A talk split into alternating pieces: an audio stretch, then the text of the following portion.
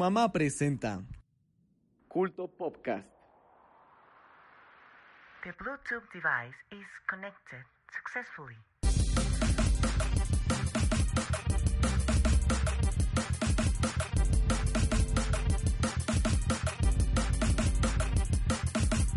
El día de hoy hablaremos de El Camino, una película de Breaking Bad. Los superhermanos Mario y su creador. Luces en el cielo. ¿Cómo conocí a tu madre? La misma que presenta esto. Post Malone. El horror cósmico. La mentalidad de tiburón. Y mucho más.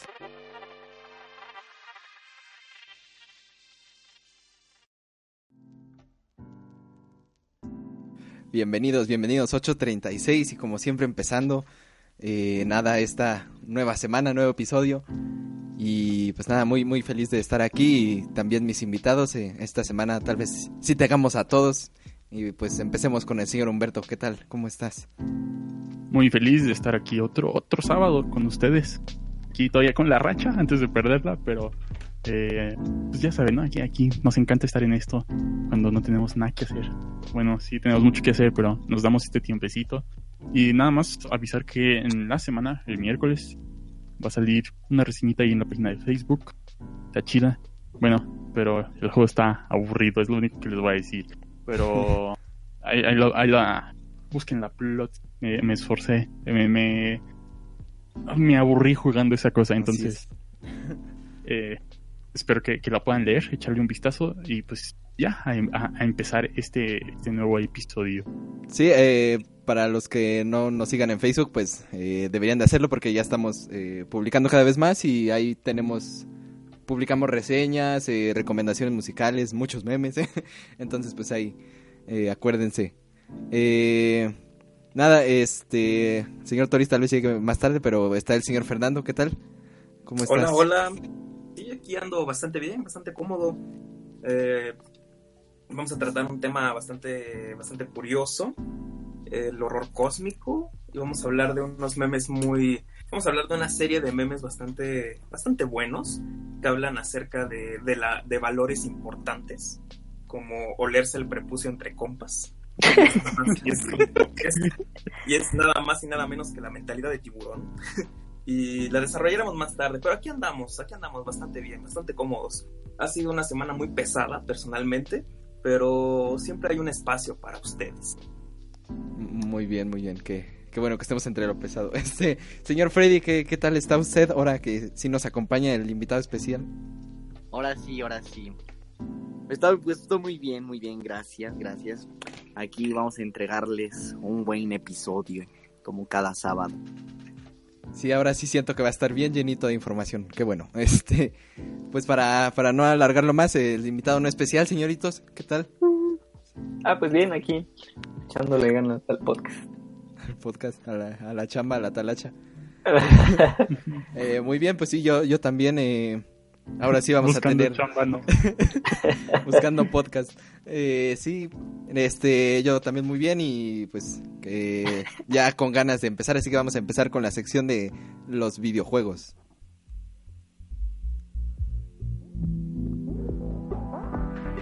Videojuegos.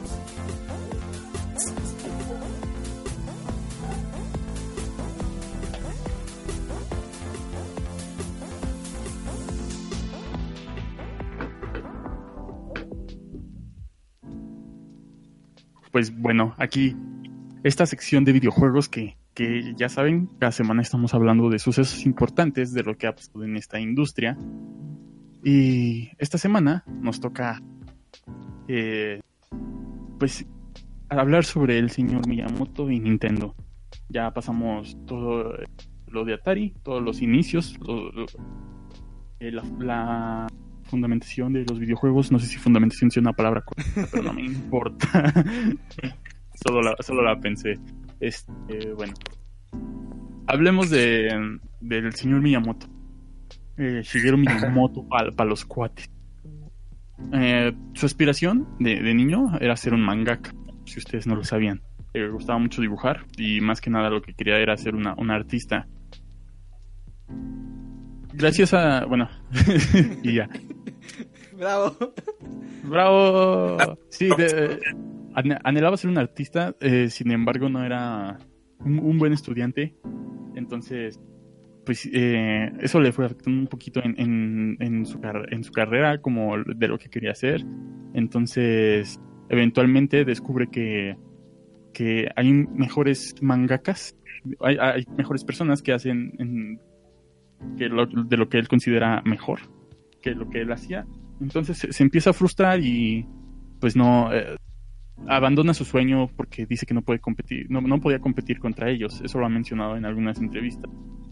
Sin embargo, su padre era amigo del señor Yamauchi, Hiroshi Yamauchi, que pues en ese entonces, estamos hablando del 77, 1977, era era el presidente de Nintendo, que de hecho duró bastante como presidente de Nintendo Hiroshi Yamauchi.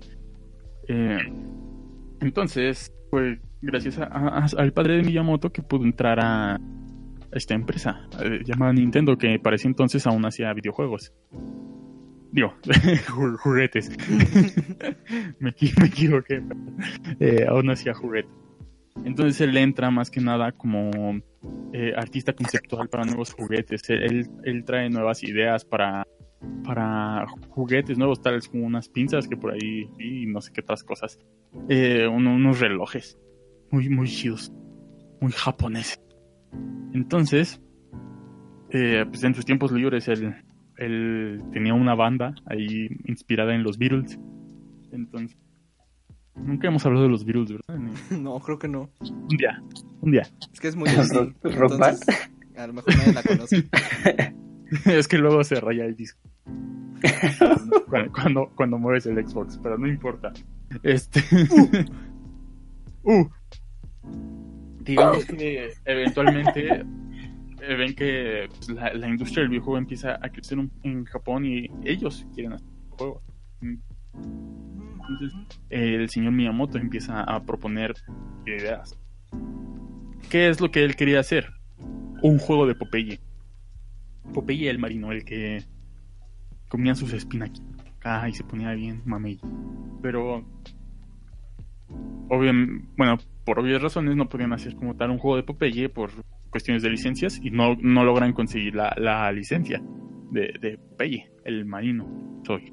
Es- entonces, ¿qué es lo que hace? Miyamoto? Se basa en, en, en personajes de Popeye y crea Donkey Kong. Eh, si hacen un poco la, la analogía, eh, Donkey Kong sería Brutus. eh, la, bueno, en ese entonces era Paulín todavía. Paulín. Y sería ah, Oliva, se llamaba la novia de Popeye. Bueno, Sí, sí, sí. Olivia, ¿no? O Oliva, no sé. Olive en inglés. Este, Olive. y Jumpman, que en ese entonces todavía no era Mario. Exacto. Sí, eh, sería, sería el Popeye. Juego. Está, está chido. Yo lo he jugado, pero pues ya, ya actualmente, si te pones a jugar eso, jugar algún New Super Mario o incluso el Donkey Kong Country, ¿no? Ya está un poco. eh, pues sí, viejo, pero aún, es disfrutable. Mm, Entonces, bueno, este sale para las arcades, incluso llega a salir para una versión de Atari. Sin embargo, Nintendo quiere enfocarse más en Donkey Kong y Miyamoto quiere enfocarse en Jumpman, en traer más historias de, de Jumpman. Eventualmente Nintendo a Donkey Kong Jr., que pues ya no fue tan exitoso como lo fue Donkey Kong. Y Miyamoto empieza a trabajar en los super hermanos Mario. Bueno, que en- solo eran los hermanos Mario, no eran super todavía. Es este juego que, no sé, supongo que lo han jugado, eh, que es este que están en, la- en las tuberías y hay que ma- matar a las tortuguitas. No estoy hablando del clásico Mario que todos conocemos de, de NES, donde es de plataformas. Eh, estoy hablando de... Supongo que a ustedes les tocó jugar la versión de Game Boy, que venía con todos los juegos de, de- de Mario, hacía Sí. temporadas del Mario World. De, ajá, Sí. cosa- Pues básic- se identifica porque es una sola zona, ¿no? Es un es estático y pues tiene como tres niveles, ¿no? Eh, Y un- una cosa en el centro del power. Ajá. Lo cual, es, si te lo pones a jugar así como en, en hordas, luego sí se empieza a poner muy sí, está, intenso. está difícil. sí, sí, está, está, está O sea, a mí me gusta más que el Donkey Kong. Pero bueno, eso ya es. Entonces sí, eventualmente, gracias a, sobre todo a Donkey Kong, es que la industria se salva. Sí es. El señor Miyamoto es quien salva la industria de los videojuegos. Básicamente, bueno, En su moto. junto con Nintendo, en su moto. Ah, ya, chistes de motos ya no, esta vez no. Bruh. Eh, bruh. Un momento, bruh. No, ya. Julio. Eventualmente sale la, la Nintendo Ente- Entertainment System en los 80s, que ya es eh, cuando Nintendo se propone hacer consolas. eh, ya. La A tu TV en R, creo, son las teles, ¿no?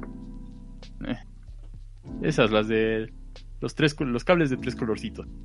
Tenías que tener un switch para que la tele pudiese reprodu- bueno, reproducir la imagen en, eh, de, de la Nintendo. La consola eh, tenía bueno, era de cartuchos, cartuchos bastante grandes, en la cual salieron juegos que hicieron escuelita. Incluso para, para el día de hoy. Lo cual está, por ejemplo, los plataformas 2D. Fue básicamente, sí, sabía que ibas a la escuelita de Jorge. Eh, lo que fue Super Hermanos Mario, ya, Super Mario Bros. Uh. Super Mario Brothers. Fue. Super Mario. Bro. Entonces, el juego igual es bastante exitoso, diría yo. Excitante. Excitante. de, de hecho, lo, lo llevan a, a empatar junto con Dog Hunt, y por eso Dog Hunt es uno de los juegos más vendidos de, de la NES también, porque venían Super Mario. y pues, sí, esta Zapper. consola, El Zapper Y es el Zapper. magnífico. la Nintendo Zapper. Para Y- darte zapes. Sí, el Zapper era un, para los que no sepan, era un periférico eh, que era básicamente una pistolita Que daba poder zapes. Dog Hunt que daba zapes pa- en pantalla entonces así funcionaba no Mm, mm, mm. bueno como ya lo dije esta, consola tiene juegos que hacen eh, sí lo voy a decir otra vez escuelita para juegos actuales lo cual es Legend of Zelda para los mundos abiertos eh, Super Mario para lo- los 2D hay, hay un bueno las plataformas 2D lo, eh, por ejemplo, está el Retro City, que pues, básicamente son, son brawlers que... no, son, son, son brawlers que... que eh, ya había en Arcadias, pero esto ya se transforma más que nada a consolas. Hola. Eh, Hola. para poner más a detalle el Super Mario, Super Mario sale en 1985. Y pues la NES igual, un éxito mundial. Un éxito eh, bastante claro. Eventualmente, digo mucho eventualmente. Digamos, debería de empezar a cambiar. Eh, conforme va ¿Vas a pasando el cambiar tiempo, de consola? eh, sí. Ah, pues nada más eh, quería señalar que, por ejemplo, ves cómo diseñan los niveles de Super Mario Bros. y pues están hechos en papel, ¿no? En una cuadrícula así. Y Sí, pues yo sí. creo que ahí sí pudo como desarrollar un poco lo- el, el dibujante que quería hacer. y está muy interesante Sí. ver cómo cada nivel está hecho pues en una hoja de papel. Sí, pues de, lo de que era dibujante se, se da desde que él entra a Nintendo y se vuelve el artista conceptual de juguetes. Entonces igual ya es ya él propone la idea de un dibujo de con Jumpman y ya lo, lo desarrollan. Eh, cabe mencionar que, Miyamoto es el primer desarrollador de videojuegos en ser incluidos en el Salón de la Fama de la Academia de Artes y Ciencias. Muy, mere- muy merecido, la verdad. Mm, sin él, quién sabe dónde iría ahorita la industria. Mm. Ah, igual, eh, igual hay que hay que mencionar que que como tal la, la, NES no fue la primera consola de Nintendo porque anteriormente hubo los los Game Watch. Actualmente ya lo conocemos más como Mr. Game Watch por Smash Bros. Pero eran esta, estas pequeñas consolas, pequeñas portátiles, tenían nada más botoncitos y eran como, eh, como calculadoras, podríamos explicarlo así. Y pues sí, eran eh, juegos que pues, solo era uno por, por Game. Eh, ¿Qué más? ¿Qué más?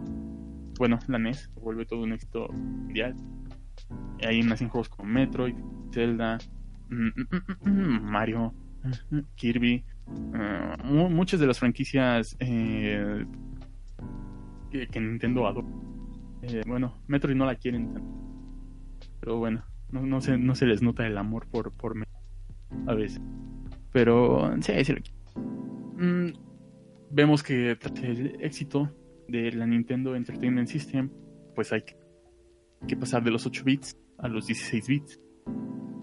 Lo cual el desarrollo de la SNES, la Super Nintendo Entertainment System, eh, eh, a estándares de hoy diría que es la consola más antigua que se ve eh, más timeless, que ha envejecido mejor.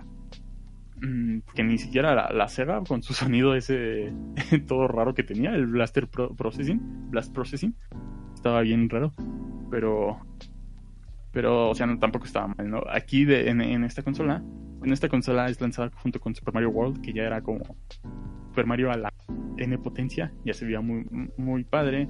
Eh, tenías un caballo. Tenías un caballo que pues, era un dinosaurio. Estaba chido. Tenías un caballo. Dinosaurio. Dinosaurios caca. Pero aquí básicamente la- las franquicias que nacen en, en la NES se, se expertizan, se pues ya se tiene ma- más, eh, perfeccionada la que quiere dar Super Nintendo Entertainment System. Igual aquí nacen muchas otras franquicias que actualmente seguimos conociendo, pero también empiezan a salir mucho juego basura. ¿Has visto ese juego de Star Wars? Es el de eh, la su- Super Empire Strikes Back. Creo ese de. en, en el que Darth Vader, bueno, al final la pelea es contra Darth Vader, ¿no? Pero, pero Darth Vader es un alacrán gigante. What? Eh, al rato se los mando. del- Pero sí, entonces empiezan a salir mu- muchas cosas muy, muy raras pe- y jugablemente no tan, no tan chidas. Pero sí, sí, sí. Pone, se, se empieza a poner mucho más interesante la, in- la industria. Y al final de... Bueno, todavía no llega al final. Mm, En esta consola más que nada empieza algo llamado la guerra de consolas cuando Sega se une ya a la industria, pues empiezan a, querer ser también el eh, quienes dominen el, mer- el mercado. Eh, empieza esta rivalidad que todos conocemos de Sega con Nintendo. Es donde nace. eh, sí, yo sé que Ito se va a emocionar. en esta época es donde, es donde nace Sonic. Sonic. Sonic Al Arizo, Sonic the Hedgehog. Y eh, el jejojo y la, la clásica ¿no? que, te- que se tenía de Sonic contra Mario y mm, qué más qué más sí es importante la, la guerra de consolas pero en un eh, episodio eh, eventual y eventual eh, explicaremos más qué era esto de la guerra de y hasta dónde hasta dónde llegó no que básicamente termina ya bien en la época del del Wii, Xbox 360 y PlayStation 3, porque ya después como que a nadie le importó, a nadie de los tres grandes le importó más que a Sony y Y eso más o menos. sí, Cosas buenas, mm, creo que no. o sea, en, en Nintendo sí se fue ya muy a su, a su, a su lado ya después de, de la Wii. Bueno, desde la Wii no se veía que ya andaba haciendo cosas bien raras, pero Mm, llegamos al final de la época de la Super Nintendo Entertainment System cuando se empieza a desarrollar un chip de llamado el Super FX que básicamente F, que permitía a los juegos generar gráficos en 3D. ¿Qué juegos lo usan? Eh, pues el, el más conocido es eh, Star Fox, que ya se veía, o sea, para hacer una Super Nintendo ya, ya se veía el 3D acá medio, medio cucho, porque eran puros polígonos, así como tal, polígonos, eh, pues muy, muy básicos, porque, pero esto daría el primer paso a la Nintendo 64, que es la, la verdadera llegada de la industria al 3D. Y esto terminaría la sección de hoy. No sé qué quiere, no sé si quiere agregar algo usted, señor Carlos. Ah, que la guerra de Sega y Nintendo estaba muy buena. L- luego los comerciales, eh, eh, incluso pues no había como este... ¿Cómo decirlo? Es que cuando, cuando las, Reparo. las, este, las compañías, eh, no, perdón, este, cuando las compañías como que se pelean entre sí, digamos, en, para dar una mejor imagen, pues ac- actualmente ya no estamos acostumbrados a que nombren directamente a la competencia, pero en aquel entonces sí, eh, incluso Sonic salía, este, hay un comercial donde Sonic llegaba así como muy rápido y decía, eh, a esta velocidad va la nueva consola de Sega o no sé qué, Ah, y no como, como Mario Bros, ¿no? Algo así, entonces... el, eh, el Mario Kart. Sí, entonces era muy divertido. eh, bueno, no es que estuviéramos ahí, ¿no? Pero es muy divertido ver cómo se, se peleaban entonces las, las compañías y, y pues sin censura, ¿no? Así que sin, sin temor a mencionar a la otra. Y creo que era muy divertido. Sí, verlo. pues el, el más clásico es el de Sega 2 What, What Nintendo Don't, que es el de Sega hace lo que Nintendo no hace, pero hay un, como un pequeño juego de palabras en Nintendo, porque es Nintendo Don't, pero sí, estaba... eh, eh, eh, pueden, pueden buscar to- to- todos esos comerciales de la guerra de consolas que también se, ya después que sale la, la Play, te une Sony, este Crash. pero pues nadie le hacía caso. a- bueno, sí, pero no estaban tan chidos ya como de Sega contra, contra Nintendo, ¿no? Que actualmente se sigue recordando eh, esa épica guerra de consolas. Así es, así es. Eh, pues sí, eh, muy buena esta época. Eh, muy divertido. Y pues qué bueno que nos traigas estos temas. Y para seguir con, con nuestros, eh, nuestras secciones del día de hoy, vamos a pasar a la sección de las películas.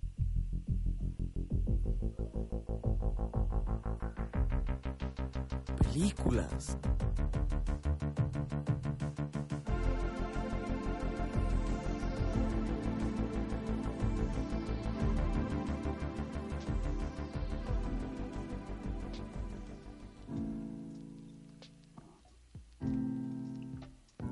Sí, El bueno, señor bueno. Toris ya llegó. Hola, Toris. Sí, sí, bueno, antes, antes que nada, buenas noches. Este, y pues hoy vamos a hablar de, de- de una película, pero, pero antes de eso, este, pues unas breves noticias que, bueno, algunas más que noticias son pues rumores, pero pues es lo que hay, ¿no? Entonces, este, primero eh, se confirmó, bueno, desde el set de, de Crisis en Tierras Infinitas, o sea, ya pues este, este crossover de, de, de la serie de la Roverso sigue creciendo, tenemos un vistazo a un periódico que dice, bueno, es que el señor Bruce Wayne se va a casar con Selina Kyle y es el mismo Bruce Wayne, el de, el de Michael Keaton. Entonces ahí tenemos la foto de, Michael Keaton joven, entonces sería, bueno, va a ser una, gran referencia allí, ¿no? No sé si, si toquen más de, de- esa película o de ese universo, pero es una muy bonita referencia. También se vio al protagonista de la serie de Lucifer.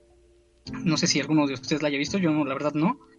Me extraña un poco porque no sé qué tanto tenga que ver con, con DC este, este personaje, pero igual va a ser muy interesante verlo durante el crossover. O sea, ya se vio filmando a él junto con John Constantine, entonces pues ya ahí tiene un poco de sentido, ¿no? El tema de, de lo mágico y eso. Y por último, este que quería mencionar, el rumor de que Disney quiere comprar a los derechos de Spider-Man totalmente. Esto que la viene del- esto viene de la de, de la misma fuente que de la misma fuente que, que filtró chorrito. esto de que Se, se hacía grandote y se hacía chiquito.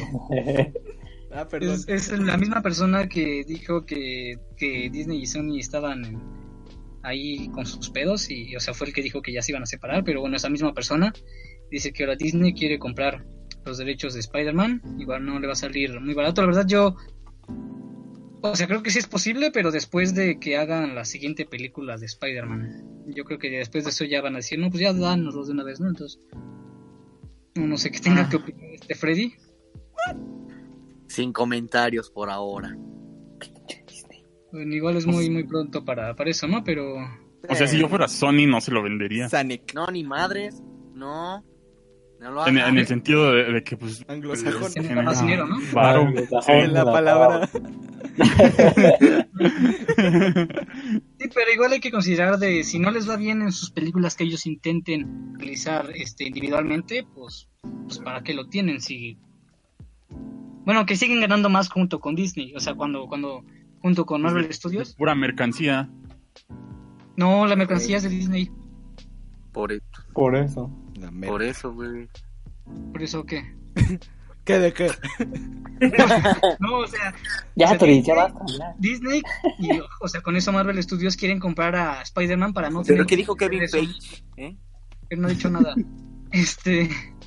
No ha contestado las llamadas. Este. No, pero ellos quieren comprarlo para así no depender de Sony y no tener que andar ahí con el pendiente de no, ¿qué tal si ya no se puede, este. Si, si ya no llegan a un acuerdo y entonces el final de la siguiente película va a quedar como, van a quedar como unos tontos a, a- o sea, al no tenerlo, ¿no? Entonces, o sea, la relación es muy volátil, por eso pues, es más seguro comprarlo. Pero, o sea, para ellos es más seguro comprarlo. Pero, pero quién sabe si, si, se, si se dejen, ¿no? Este. Pero bueno, es igual un rumor, aunque de una fuente más o menos confiable. Pero bueno, ya por mi parte sería todo. No sé si quieran agregar algo más. Eh, no. No, entonces le dejamos a quién vio el camino, quién vio Breaking Bad aquí. Ah, sí, sí, este, en esta ocasión la sección pasará a nosotros, Humberto y, y yo. Ah, sí, ve- ves esa Sí, imagen. es- estoy de regreso. Este, ha vuelto. Eh, nada, eh, ¿quieres introducirlo tú o lo, in- lo introduzco yo?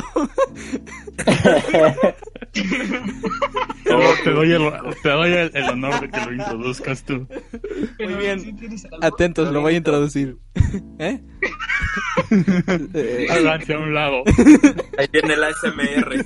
voy a sacar el tema. No, este, vamos a hablar de El Camino, la película de Breaking Bad que salió el viernes eh, Netflix. Y nada, pues eh, vamos a hablar un poquito, vamos a tratar de no dar spoilers. Y, pero básicamente no, no hay gran spoiler en esta historia y ahorita vamos a hablar por qué. Eh, como impresiones generales, pues podemos decir que, que está bien, es una buena película. Y de hecho es interesante que puedan recuperar como la, la trama que ya habíamos visto en la serie de Breaking Bad. Eh, pero pues hay, cienta- hay ciertas cosas que ahorita vamos a analizar. No sé qué, qué cuáles son tus primeras impresiones, eh, señor Humberto. Eh, en algunas partes sí me tenía un poco tenso sobre lo que iba a pasar. Eh, no agrega mucho a lo que ya se sabía, pero me gustó. Me gustó lo que vi. Esas son las impresiones generales. Muy bien, muy bien. Pues nada, empecemos con el, el pequeño análisis, sin spoilers. Eh, pero bueno, lo, lo primero que vemos en esta película es que es una continuación de lo que habíamos visto en el final de Breaking Bad. Eh, bueno, esto sí sería técnicamente un spoiler de Breaking Bad, así que si no han visto Breaking Bad, no sé por qué quieren escuchar del camino, pero ahí viene un spoiler de Breaking Bad. y es que eh, en una redada, digamos, eh, ja- no sé si decirlo de Heisenberg o sí o no. Eh, bueno, ah, ya pasaron seis el, años. el chiste es que Jesse Pinkman está escapando. ya no sé, a ver, tú dilo, Humberto. El otro se muere. Ah, pues, sí. Este, el de hecho, otro- ya lo había dicho Toris la semana- hace como dos semanas. Bueno, sí, Este- Heisenberg. Vale, caca.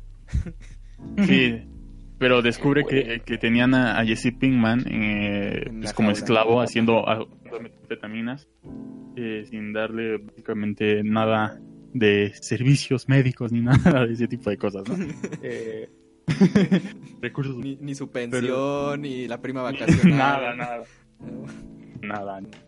Este y ya lo, lo- ahí terminaba termina la, la historia de Walter y sin embargo, ah bueno, porque au- aumentando el final de, de Breaking Bad, este, bueno, los spoilers del final de Breaking Bad, Walter también iba eh, en directo a matar a, a Jesse porque pensaba que pues él estaba este pues ya eh, generando su, su, su dinero y todo eso, haciendo metanfetaminas con lo que él hacía. Sin embargo, cuando él llega y descubre que lo tienen básicamente como, como esclavo, haciéndoles metanfetaminas y generándoles el dinero que ah, para los de Vámonos Pest, pues es como que, como que lo perdona.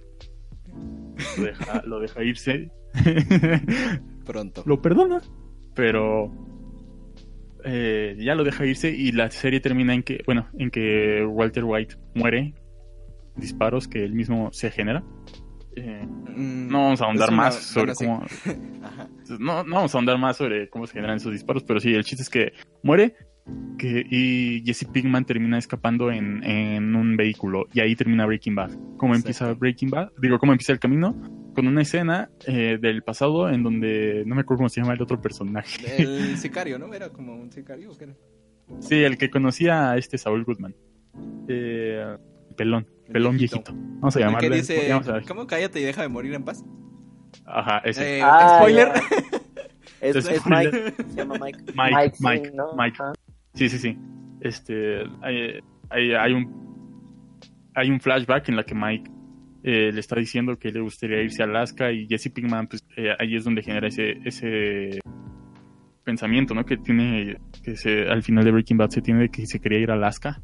Ya de de ahí se genera esa mente.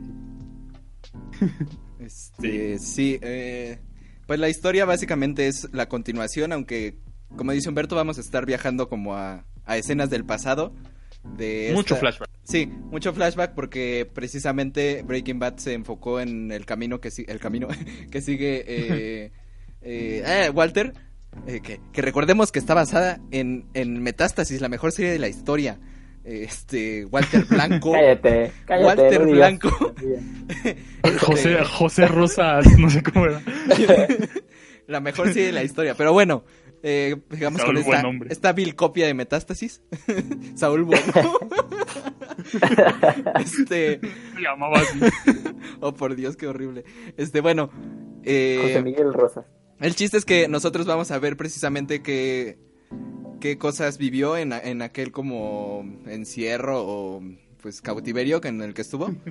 Y al mismo tiempo vamos a estar viendo cómo progresa después de la serie. Entonces, eh, de esa manera yo creo que la película se hace bastante como fluida y que no te deja como momentos donde estés aburrido, ¿no? Porque precisamente cuando Mentos pana. momentos pana. Precisamente cuando Jesse Pinkman está en un momento pana, pues se van como al flashback, donde el momento bro pues es chido, ¿no? Entonces ya como que no se pierde la, el, el ritmo de, de la película, por así decirlo. Y pues yo creo que sí eh, logra como tener sus buenos momentos de tensión, como la misma serie nos, nos traía. Eh, aunque pues eh, no, no, no creo, o sea, lo que yo sentí al final es que la película se quedó un poco corta y eso que dura dos horas. Eh, pero yo sí siento que como en la serie estábamos tan acostumbrados a que la, las situaciones se pudieran alargar por varios episodios y eso hacía que como que se profundizara mucho en el problema que se tenía en, pues, en cualquier arco que había en la serie. Eh, yo siento que en, en esta película precisamente eh, el, el problema se resuelve un poco rápido, por lo menos en, en una escena pues se resuelve. Eh, pero pues sí es interesante. Eh, no sé qué opinas tú, Humberto. Sí, de hecho, o sea, la que hace Jesse Pinkman, o sea, siento que todo lo que tiene que hacer es sencillo, en, en- entre comillas, comparado a, lo, a lo que es diálogo en la serie, ¿no? Como se ponían eh, las muy medio locochonas, eh, porque en, la serie, pues básicamente hacían algo, creían que ya lo tenía, pero se salió un- un- una variable externa y entonces modifica to- todo el plan que se tenía. Y aquí no, no, no sucede tanto esto, y es un poco más tranquila la cosa porque técnicamente es el, el mayor problema es que están buscando a Jesse Pinkman la policía la DEA está buscando a Jesse Pinkman y si no fuera por eso todo sería más calmado Exacto. y Muchísimo. muchísimo calmado Eh, pues sí, mm, vamos a hablar un poquito del final. No considero que sea un spoiler, pero si no quieren saber nada de cómo termina, pues tal vez quieran adelantar unos segunditos. pero bueno, eh, digamos que la película acaba como todos esperábamos eh, que terminara la serie. Y precisamente eso me hace sentir que era como hasta cierto punto innecesaria, aunque sí es buena, no yo creo que es como algo que tú pensabas que sí iba a pasar y nada más le añadieron esta como problema que hay en, entre medias, pero al final es lo que tú pensabas que iba a tener Jesse Pinkman, entonces no sentí que fuera 100% así como de, oh, este cambió mi perspectiva de la serie o me aportó algo muy im- importante aparte de la serie que ya había visto. Entonces no sé Eh, sobre todo qué opinan. creo recordar que el director es- ya había dicho que sí sucedía eso del final, en el, Breaking Bad. Sí sucedía ah, cierta cierta cosa que le pasaba a Jesse Pinkman. Eh, lo, confir- lo confirmó. Pero no, no visualmente, ¿no? Entonces básicamente es este eh, el camino que, que recorre Jesse Pinkman desde el final de Breaking Bad hasta aquella, aquella meta que tenía que, que pues, se sabía que llegaba eh, este personaje querido por muchos. Y sí técnicamente es un epílogo para la serie lo cual eh, lo, hace bastante eh, agradable sobre todo porque tiene como mucho throwback a, Eso sí. a momentos de la serie, momentos claves de la serie que te hacen recordar así, ah, cierto, pasó esto. O sea, por ejemplo, en un momento, eh, spoiler entre comillas, pero no afecta mucho a la trama, eh, le llaman, a- le, eh, Jesse Pinkman le llama al, al que destruyó la eh, el camper de- en Breaking Mm, Bad. Ah, sí, sí, el... Y le, ll- y le llama y, y- no me acuerdo cómo se llama, era un viejito. Sí, sí, sí, el el que le destroza carros, del deshuesadero. Ajá. Ajá. Y el viejito le dice, sí, me acuerdo de ti, tú eres el que gritaste Magnet, el de imanes. Y pues sí, eh, es como una frase eh, tonta que surgió de la serie, pero que se volvió como icónica igual de ese episodio. Y Pe- hay, sí. mucho, muchas cositas así, y lo- los flashbacks hacen que te acuerdes mucho de, de- de la serie, y es más como una carta de, am- de amor, por así decirlo, eh, para los fans de la serie, porque siento que no falla en ese aspecto de la nostalgia. Exacto, y precisamente creo que ese es un punto que a lo mejor pues sí es necesario aclarar y es que la, la película da por sentado que ya viste Breaking Bad porque el mismo inicio pues no te explica nada, ¿no? Solo como, como, como dices, es un epílogo de la serie, entonces continúa directamente y no se detiene a decirte qué, qué pasó. Eh, sí vemos flashbacks, pero no precisamente al momento que inicia todo este, este nuevo problema, ¿no? Que hay en la serie. Eh, ¿Qué más? ¿Qué más te iba a decir? Eh, no sé, ya se me olvidó. pero, pero sí es este. Digamos, sí hay. No, no, no, es que sería spoiler. Nada. ¿Al- ¿Algo más que añadir, Humberto? Ah, si te, gustó Breaking Bad, mírala. Si no, no le vas a entender si no la viste. Eh, sí, como mencionas, sí, tiene mucho. Como, ah, tú viste Breaking Bad, ya sabes qué está pasando, ya sabes que, en qué terminó la, la serie. Pues ya nada más es como este, este último episodio que te, que te vamos a dar. Recuerdes lo que alguna vez amaste tanto en ese.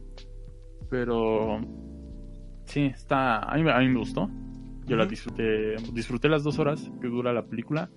Y no es una mala película. No es para nada una mala película. Sí, y precisamente si te quedaste con ganas de más Breaking Bad, pues yo creo que esta película sí te ayuda a cerrar como ese, ese círculo del- de, la serie. Y pues no, no está de más, pero también es como un poco eh, lo que tú esperas, más o menos. Pero bueno, no vamos a seguir ahondando más para que puedan verla y pues ahí eh, generen su propia opinión y pues nada, les damos Nada más como, puntos. como, como, como último pensamiento. eh, lo que pienso más que nada es que como el- la última temporada de Breaking Bad se enfoca mucho en, en cerrar ya el arco de, de- bueno, el- la historia de Walter White. Walter Blanco, pero por como favor. tiene Walter Blanco, como tiene eh, secuestrado ya en, en ese entonces a Jesse Pinkman, solo termina en que escapa, entonces creo que sí era un poquito necesario, o más bien así como de, bueno, vamos a darle ya un buen, un buen cierre a la historia de Jesse Pinkman. Eh, vamos a, a concretar ya la historia de Jesse Pinkman, ya acabamos con la de Walter, vamos a acabar con, con la de, de nuestro segundo protagonista ya bien. Entonces sí, eh, creo que aquí lo que, lo que más espero es ver la versión eh, de Messi que hagan de camino, ¿cómo, cómo, cómo se llamaría? Este, llamaría The Way, el- obviamente, porque... pues, sí. On, on the road. On the Road. y usaría On the Road Again.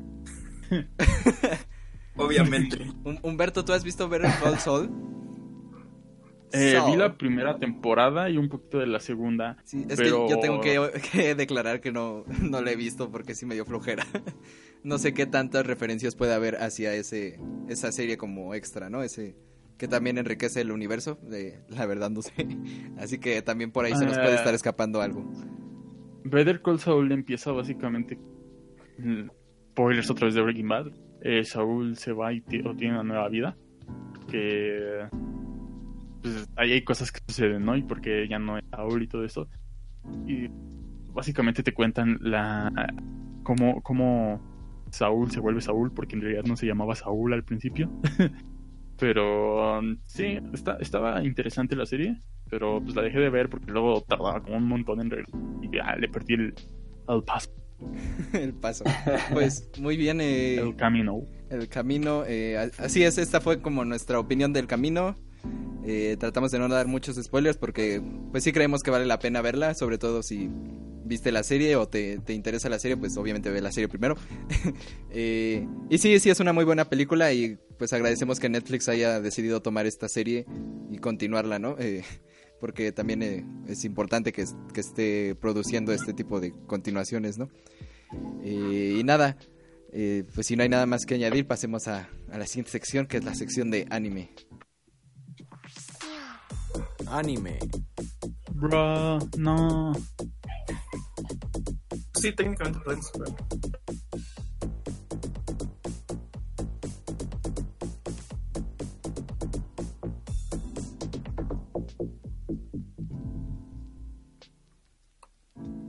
Eh, pues bueno, eh, esta sección de, de anime sí la voy a dar yo. esta sección de, de anime vamos a, a colaborar ahora sí. eh, va a ser un, una triple colaboración del señor Itos, eh, Humberto. No sé si Fernando ya ha visto esta película. Ah, por ahí nos confirmará luego cu- cuando la mencionemos. Pero bueno, eh, en esta ocasión vamos a hablar de Luces en el Cielo, como se tradujo en español. Pero ahí les va el título en japonés. Uchiage Hanabi Shitakara Miruka Yoko Kara Miruka que eh, en realidad eh, pues traducido es fuegos artificiales deberíamos verlos desde un lado o hacia abajo así es así de largo es el título eh, original y aquí pues nos dio flojera y le pusimos luces en el cielo eh, que está Es bien un mejor título. que sí, pero como ya habíamos mencionado, en Japón tienes que ser bien, eh, bien específico Específico. para resaltar ahí en el mercado. Pero bueno, eh, esta película, porque es eh, una película, digamos, eh, salió en el 2017, nos llegó aquí a México eh, gracias a, a- al ¿qué fue Cinemex? Sí, que, que no- que nos la trajo, que, que- que bueno, gracias. Eh, y yo la fuimos a ver. 2018. Sí, eh, un año después, pero bueno. Fue dirigida por Akiyuki Shinbo y Nobuyuki Takeuchi. Y pues está basada en una telenovela y una película que fueron eh, sacadas en 1993. Y pues nada, eh, fue un éxito en, su, en el año que salió, en el 2017, o- obviamente en Japón. Eh, la sexta película de anime más taquillera del 2017 y porque había mucha expectativa sobre esto, ¿no? Eh, vamos a dar un pequeño, como, como, ¿cómo decirlo? Una pequeña re- reseña, un, un resumen. Pero bueno, eh, digamos que se va a basar mucho en, en este suceso que son los fuegos artificiales que son muy importantes en Japón. Como ustedes podrán haber visto en cualquier anime, eh, siempre que que hay estos eh, fuegos artificiales, pues la gente se detiene y, lo- y los ve o se juntan para verlos porque son un símbolo muy importante para, para la cultura japonesa. Eh, y bueno, eh, vamos a seguir a- en esta ocasión a Nazuma y Norimichi. Norimichi, eso, bueno, a ver ya. este, y bueno, digamos que la- esta chica trata de, de irse de la ciudad porque su eh, matrimonio es que es un revoltijo de personajes no sé Es- cu- no, bueno, más o menos, ¿no? En realidad es como bastante simple la trama, pero está como toda revuelta. ¿no? precisamente eh, para, para no, no seguir revolviéndome con, con la, con la reseña, eh, esta película es algo extraña y es porque va a tener estos saltos en el tiempo o cómo lo podrías definir? Hitos. Pues sí, es que, o sea, está, está rara porque dentro de la trama existe como este aparato que es como una canica. Ajá, y, y lo La que pasa es que la canica. este, si la avientas y pides un deseo, como que te lo cumple, ¿no? O más bien como que te, como que retrocede el tiempo y te lleva a una realidad donde se cumple eso que, que querías, ¿no? Y por eso está medio, medio enredada la trama, porque se la pasa haciendo como estos saltos. Pero al final, pues en realidad es como bastante sencilla la, la trama. Nada más que está toda fumada porque hay momentos que dices tú, what the fuck. Por, por ejemplo, el señor Humberto eh, la vio porque ya lo estamos metiendo a esto. Eh, no sé qué, opinas tú, porque es este, sí, es el que la tiene más fresca. Este, ¿qué opinas sobre esta, digamos, forma de contar la historia? Porque es, este elemento que es la canica, el kaneki, eh, es como, es como un detonante sobre las situaciones que vamos a tener, ¿no? Y son situaciones que a veces podemos decir qué rayos. Entonces no sé qué, qué opinas tú, Humberto. Al principio, eh, como que saca de onda cuando ves que. oiga, en el póster está- están los dos protagonistas. Entonces ve- ves que Chica se va con el otro que no es el protagonista y dices, ¿qué? Porque eh, si no, la- la- lo, in- lo invita. Sí, voy a dar spoilers, no sé cómo hablar. Este. Disculpen. Sí.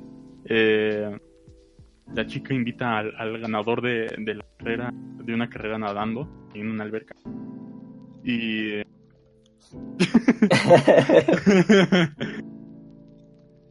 está bien, está bien, ya.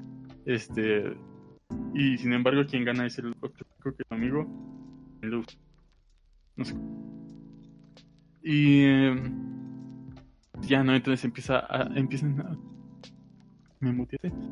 Este, eh, empiezan a, a suceder estas cosas, pero con el otro chico que no es el protagonista, entonces llega un punto en el eh, te encuentra la canica y la lanza deseando eh, que ojalá él hubiese, él hubiese ganado la, la carrera. Pero eso pasa después. Espérate, voy a explicar algo. Ah, bueno. Este es el, el primer punto en el que se da el primer loop temporal. Sin embargo, no sabes que, que el- la canica funciona para eso. Eh, spoiler. Tal vez. Ya lo habían dicho ustedes. Bueno, sí, sí, sí, pero ya estamos hablando de spoilers, pues. Ok. ¿Ya ahora Este, sí vamos a hablar con spoilers? Sí, ya. Ah, bueno, está bien. Eh, es que, ¿qué puedes decir sin spoilers? Pues no sé, igual impresiones o... O bueno, sí, ya. Spoilers, ya. Este, impresiones, Por- Your Name 2 y ya. Este, Más bien, creo Pues, que eso es lo que esperaban, ¿no? Así, creo que eso es lo que esperaban y por eso sí. como que a muchos no les terminó de gustar, pero eh, la verdad es que entonces, está, está raro. cuando sucede este primer loop temporal y comienzan de nuevo las cosas, pero de diferente forma, fue así. ¿Qué está pasando? Y además, como estaba haciendo tarea mientras la veía, no le estaba poniendo mucha atención al principio. Y fue así como, ¿por qué está pasando esto otra vez? Y. Y ya, ¿no? Al principio sí es bastante extraño hasta que ya descubres que. Que para qué funciona la canica y entonces ya la lanzan y otro loop. La vuelven a lanzar y otro loop. Entonces se vuelve un poco repetitivo, diría yo, pero entretenido. Aunque hay una escena muy, muy rara donde bailan. Así como- Donde llegan como, como que el tren se transforma en un castillo, ¿no? Medio raro. y, y que la tipa está en, un- en un vestido acá en el y el rato acá con una playera roja y Pero bueno, perdón por el spoiler. Bueno, ya al principio sí se me hacía extraña, después fue un poquito más eh, comprensible para mí. Tampoco es muy complicada, pero me gustó.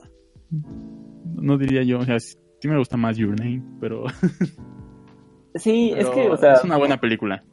son diferentes porque como que una eh, bueno, es que una es romántica. Your Name es romántica. Y esta como que también quiere serlo, pero no termina de, de aclarar muchas ajá. cosas, ¿no? Entonces hay cosas que quedan así como en el aire a tu interpretación.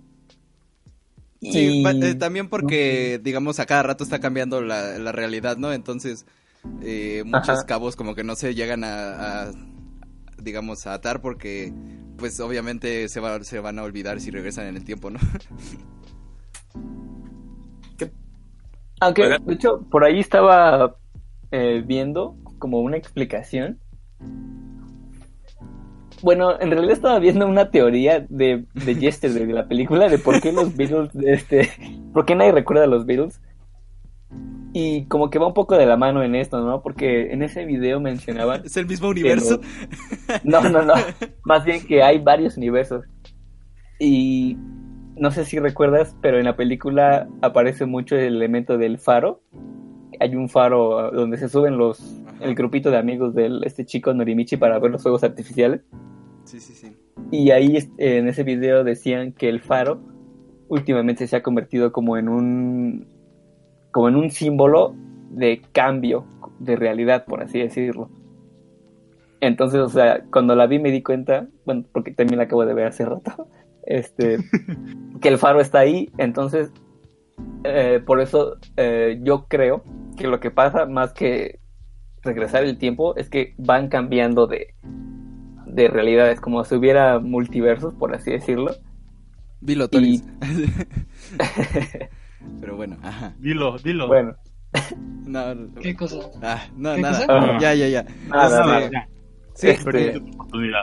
Y por eso la realidad es diferente en, en, en cada, pues sí, realidad a la que, en la que regresan.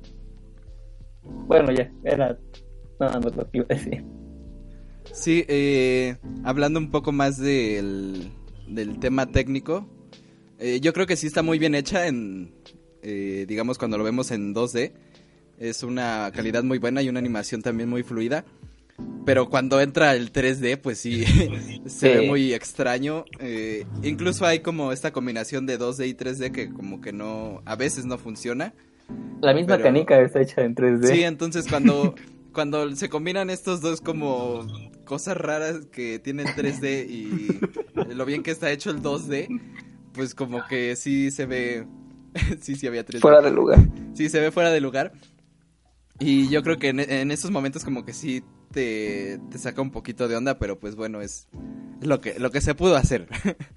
Este, Que de hecho, bueno, eso que Ajá. mencionan de la combinación 2D y 3D es algo que, bueno, en lo, en lo poquito que he visto de, de anime, que bueno, ya no es tan poquito, eh, no me gusta mucho cuando, cuando combinan eh, eh, las dos cosas, ni, ni en Evangelion, en, en el reveal, tampoco me gusta cuando Ah. combinan así el 3D con el 2D, no sé, siento que, que funcionaría mejor si fuera todo. Es horrendo. Sí, eh, la cosa con el anime 3D sí está, sí es un poco un tema de debate. Por ejemplo, yo, yo he visto... la- el, el- el trailer de la de Lupin, ¿no? ¿La de qué? Lupin, el tercero. Ese Ah, se ve sí. chido. Mm, este, yo estaba habla- bueno, este, Ah.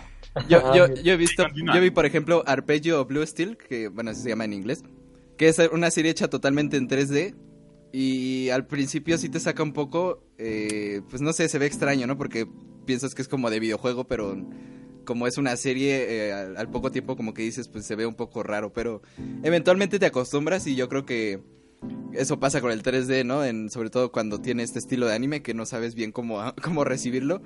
Y básicamente si está bien hecho, pues al final te acabas como acostumbrando y ya eh, lo puedes disfrutar como una serie más. Y yo creo que esta de Arpeggio Blue Steel eh, sí, sí tiene un buen 3D. Porque sobre todo lo que pasa con el 3D es que se ve muy, muy chafón, ¿no? Como que las texturas en sí son, son, el, son el problema del 3D. Porque cuando meten 3D en, en los animes y esto se ve muy muy falso, ¿no? O sea, no, ni siquiera se ve un 3D así chido como el de los videojuegos, por ejemplo. Y no sé si, si a Humberto le gusta el 3D.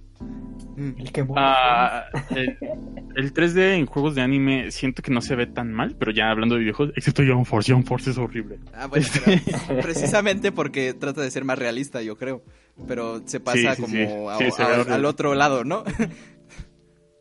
Sí, por ejemplo, eh, por lo general lo que hace Bandai con los juegos, cuando eh, hace renders 3D de juegos de anime que usa este cel shaded, como en los juegos de Naruto Shippuden, el, incluso en el de My, My Hero Academia, en el Dragon Ball Budokai, eh, no, no se ve mal. O sea, y bueno, de hecho estos juegos vienen desde la Play 2. Y desde la Play 2 no se ven mal. O sea, no, no- son el, el Z Fighters. Se ve her- hermoso, la verdad, ese, ese juego. Ese Claro, juego sí, logra sí, sí. Eso es lo eh, mejor. hacer este... Sí, eso es lo mejor de Dragon Ball Fighters. Eh, que, que logra, logra plasm- plasmar este... Como El tal, el estilo. estilo de Hablando anime de en un videojuego. Ajá.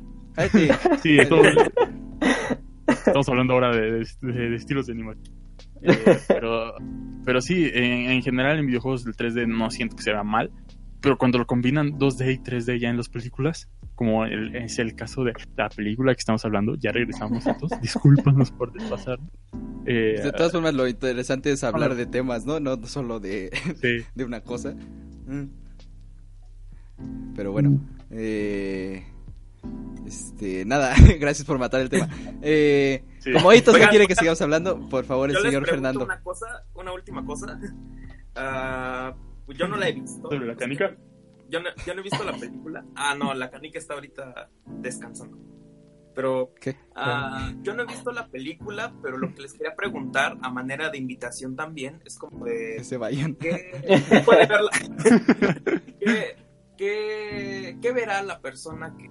¿Qué puede esperar la persona que va a ver, que puede llegar a ver esta película? ¿O qué, qué le espera más bien es la pregunta? Mi invitación. Una película. es una película, ¿no? Digamos que si, si te interesan los viajes en el tiempo, tal vez te pueda interesar, pero no al nivel de Toris, por ejemplo, que, o de Hitos, No, que, que no, les gusta como sea- analizar cada cosa. Entonces, si, si eres muy metido en, en esto de los viajes en el tiempo y, y te interesa como saber tal cual las reglas del que te pone la película, yo creo que esto no es tanto tu, tu tema, pero si te gusta la ciencia ficción tal vez sí te, te atraiga más, ¿no? No sé qué, qué piensas, Humberto. Pero es que, no- o sea, cuando dices ciencia ficción, ¿en qué piensas, Fernando? En patas. Pues en que no es real. Ah. es que no, no, no, no, no Bueno, sé si como no, tal. no ciencia ficción, pero pues sí una Sí, historia muy es muy de, de fantasía. Sí, sí, Sí, yo creo que fantasía es mejor palabra. Fantasías Ok. Miguel. Muy muy bien, eh, no sé, algo más que añadir, eh, Humberto o Hitos que que también ahora me ayudaron en esta sección. Está disfrutable. Pues, sí, o sea, es que yo recuerdo que cuando la, la fuimos a ver, me quedé con muchas preguntas, pero Sí. Sí hubo el, el- digamos que no, no te deja con tantas dudas la película en sí, pero pues obviamente si quieres saber todo, pues sí sí te quedas así como de ¿qué pasó? pero es que al final no, no, no pasa nada, o sea, ah, no digas el la final. chica, bueno, sí. la, la chica desaparece y, y el, el chico se queda ahí nadando en la nada y ya, ya, así acaba la película. Ah, gracias. Nada. Sí, Nada, gracias. No, nada, nada. que no trajo otra gente. Bueno, para no dar Ah, más bueno, pásame. spoilers, vamos a pasar a la siguiente sección, que es la sección de historia. Historia sección astral.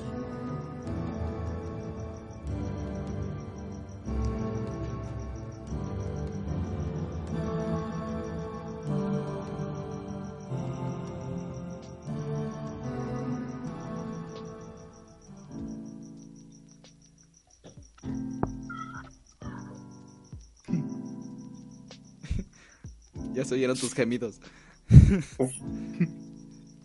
ya empieza. Sí, sí, sí, sí, sí, aquí estoy. Pues vamos a empezar con este tema que es, es el horror cósmico.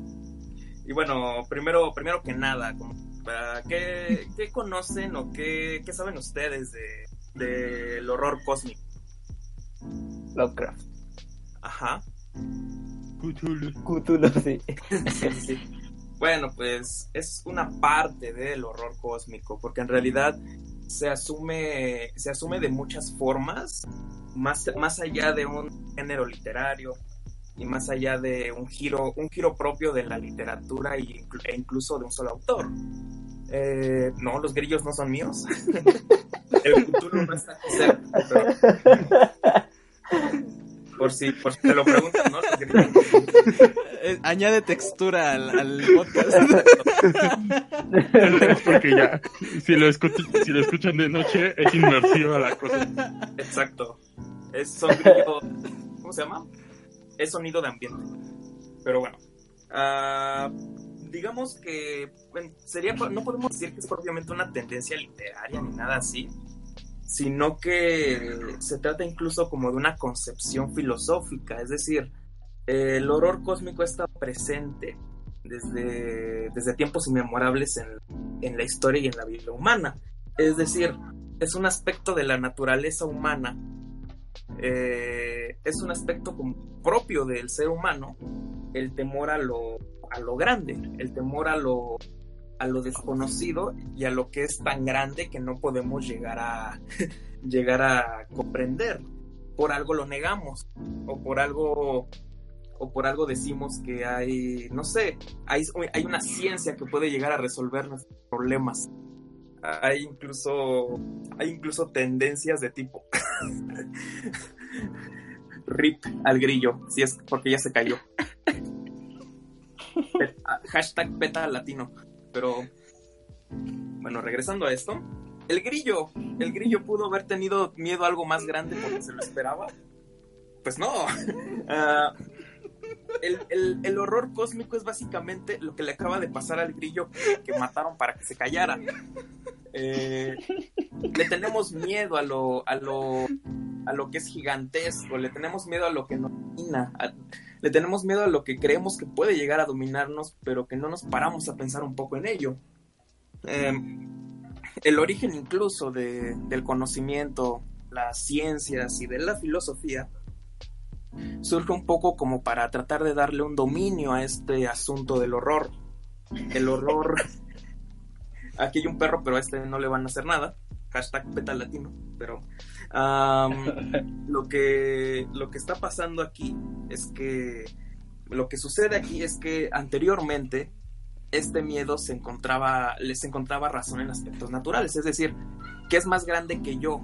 Si hablamos de, si hablamos de épocas de, si hablamos de épocas previas a que se instaurara como la filosofía o el conocimiento en general, pues hablamos de la naturaleza. Cuando algo era más grande que nosotros, pues a dónde se, a dónde se iba a residir a, a darle una explicación propia. No, no seas, no, ahorita lo- a donde quiero llegar es a esto.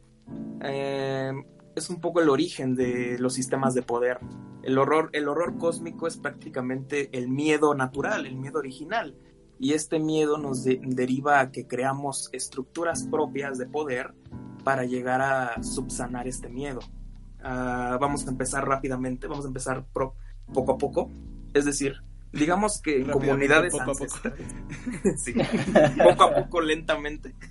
Am, Perdón. cuando suena, cuando, cuando en sociedades antiguas, es decir, previas a, previas a muchas cosas, eh, caía un trueno, bueno, se veía un rayo y sonaba un trueno, eh, no podía, no se podía llegar a explicar, no, no tanto porque no se pudiera, sino porque simplemente no cabía, no cabía el motivo de por qué ponerse a investigar un fenómeno meteorológico, sino que lo más práctico era darle una razón de ser, dotarlo de humanidad, dotarlo de, de quitarle este horror, por así decirlo, el miedo a, el miedo a escuchar el trueno. Y así es como nacen los dioses. Ah, Por eso hay dioses que son adjudicados al trueno. Existe Thor en la, en la mitología nórdica.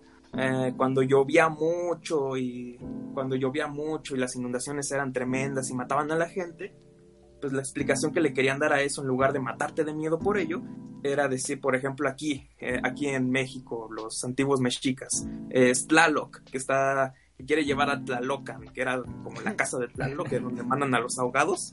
Próximamente vamos a hablar de mitología en la acción astral, pero el punto es de que la explicación básica eh, empezaba a desarrollar estos sistemas.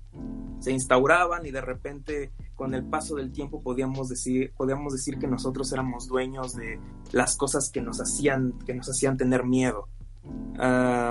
Es decir, por eso nace la religión, por eso nace la iglesia, de, mucho, de muchas formas, no solamente pensamos en el aspecto católico, sino que este es, una, es un aparato de poder de cierto modo, de repre- representa, representa el control de tus miedos.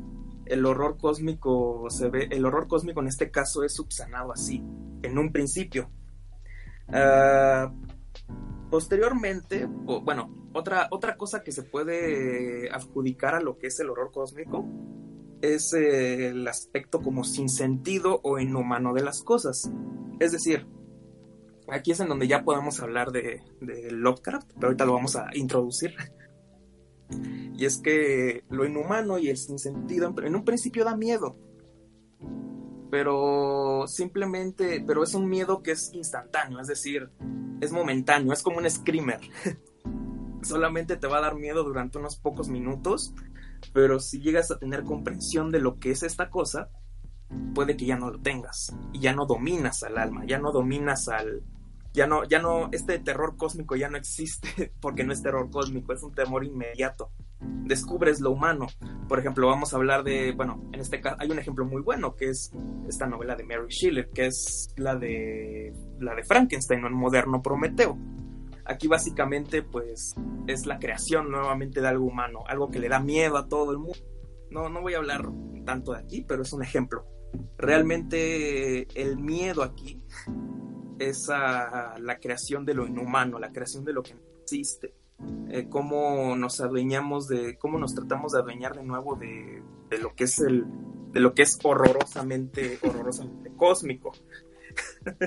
y es, es muy curioso cómo hay un dominio, cómo hay un dominio del ser humano por las cosas que le llegan a dar miedo.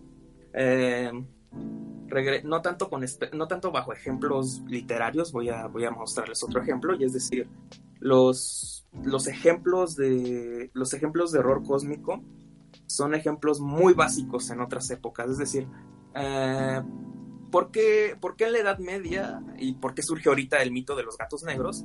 Eran como el gran miedo, porque de verdad en la Edad Media poder ver un gato negro era un sinónimo de matarse de miedo, de huir, de incluso tener que quemar la ropa con la que estabas con la que estabas vestido y era porque pues estaba la creencia de que técnicamente los gatos eran los portadores de enfermedades y no las ratas.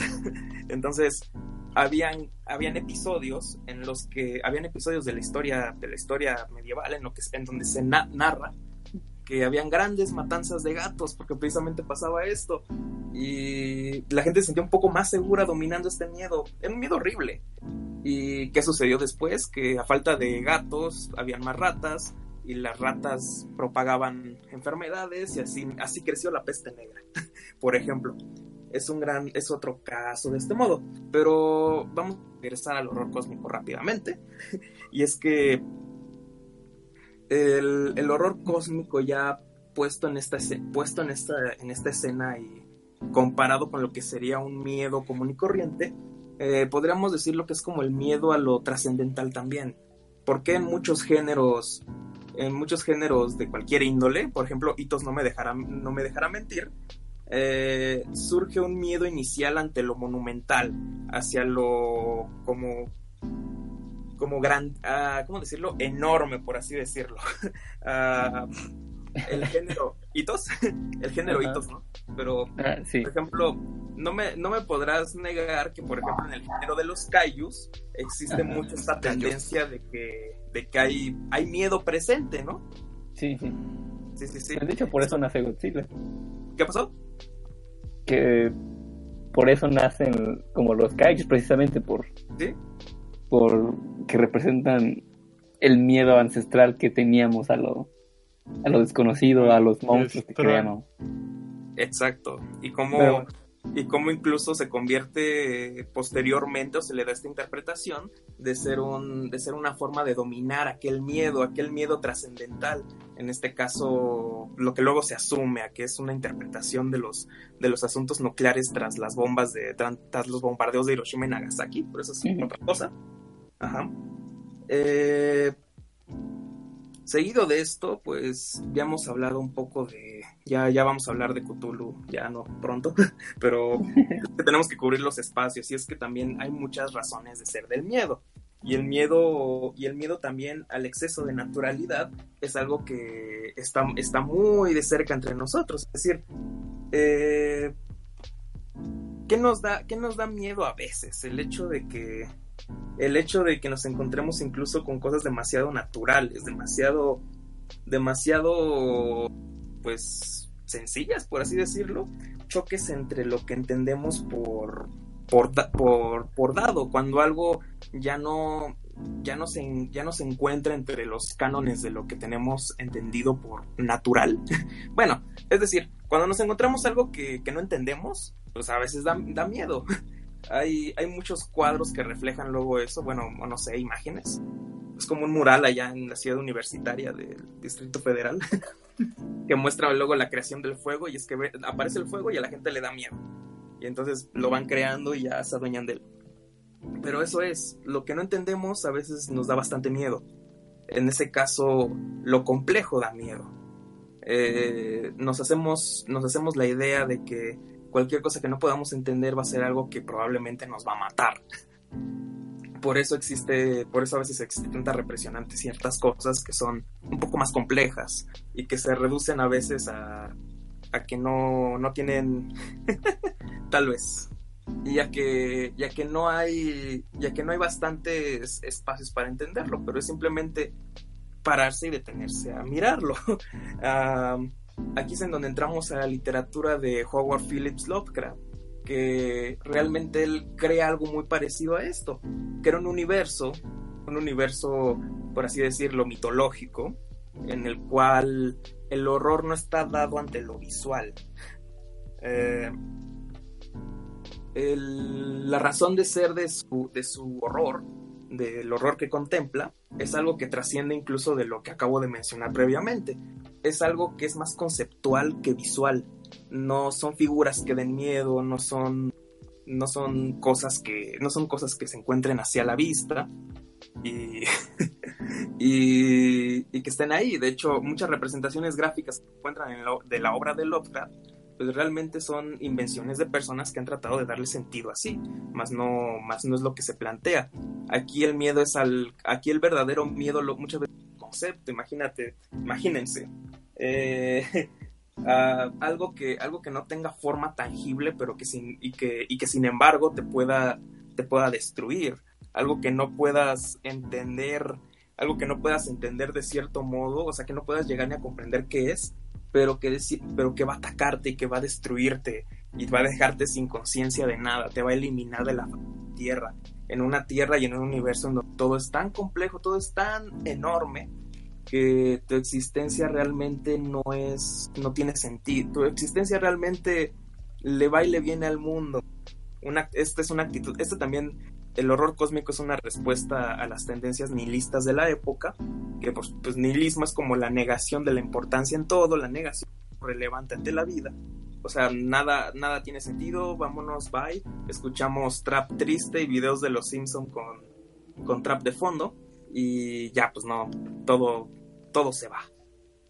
Es una respuesta incluso a esto, a cómo, cómo en el fondo, a pesar de que queramos salirnos del devenir de la vida, porque no significa nada, nos da miedo asumir que pues en realidad no somos nada. El horror juega con esto, se apropia de se apropia de un miedo muy natural que muy pocas veces pensamos en él, que es el de que no valemos nada, no somos nada ante el universo tan vasto y complejo. Y, y eso es realmente el miedo de el miedo que reside en el cósmico y es un miedo que a veces no se toma tanto hoy en día. ¿Quién sabe? No lo sé. Pero es bastante es bastante inquietante, más no terrorífico, no creo que sea algo que te ponga a gritar del susto, pero es inquietante. Y la base del miedo pues también es que algo sea inquietante, algo que no te quite que no te quite el, el mie- que no te quite la, los ojos de encima del asunto y que te va a poner a pensar más de una vez. Y bueno, esto, esto básicamente podríamos decir que es el horror cósmico. Hay ejemplos literarios, claro, claro que sí.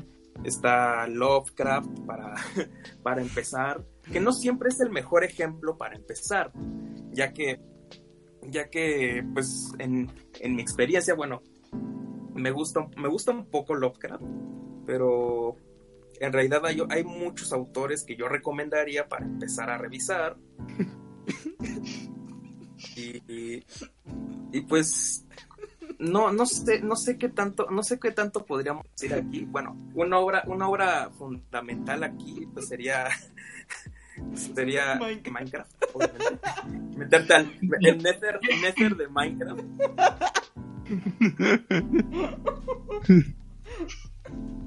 Pues sí, ¿no? Obviamente el Nether es bastante ter- terrorífico. De hecho, se podría explicar el, el horror cósmico aquí también. y, y- y me voy a atrever a decir por qué. Porque imagínate que te rompen, que te quitan el mechero en Minecraft. Y, y en el net, y- o sea, que te quitan el mechero en Minecraft para volver a entrar al Nether y tu portal ya está destruido. O sea, ¿qué, ¿qué haces? Portal Geek, síganos, no nos borren del blog. Pues hay otro, bueno, otra vez regresando a esto, como última recomendación, eh, les recomendaría leer sobre todo a dos autores que son, que son básicos y precursores de Lovecraft para, para- por si quieren llegar a- aquí y que de repente como que no les no pegue el, el putazo así de, de lectura porque es un pues es un golpe es un golpe un poco turbio pero la verdad es de que luego sí está muy agradable empezar una lectura con un poco de bases yo les recomendaría empezar con, no, con la obra de la que mencioné anteriormente, la de Frankenstein de, de Mary Shelley. Y, Laura. ¿Y qué? Laura Pico. La, la hora pico es fundamental también. De hecho, los especiales de Halloween pues también abordan mucho el horror cósmico.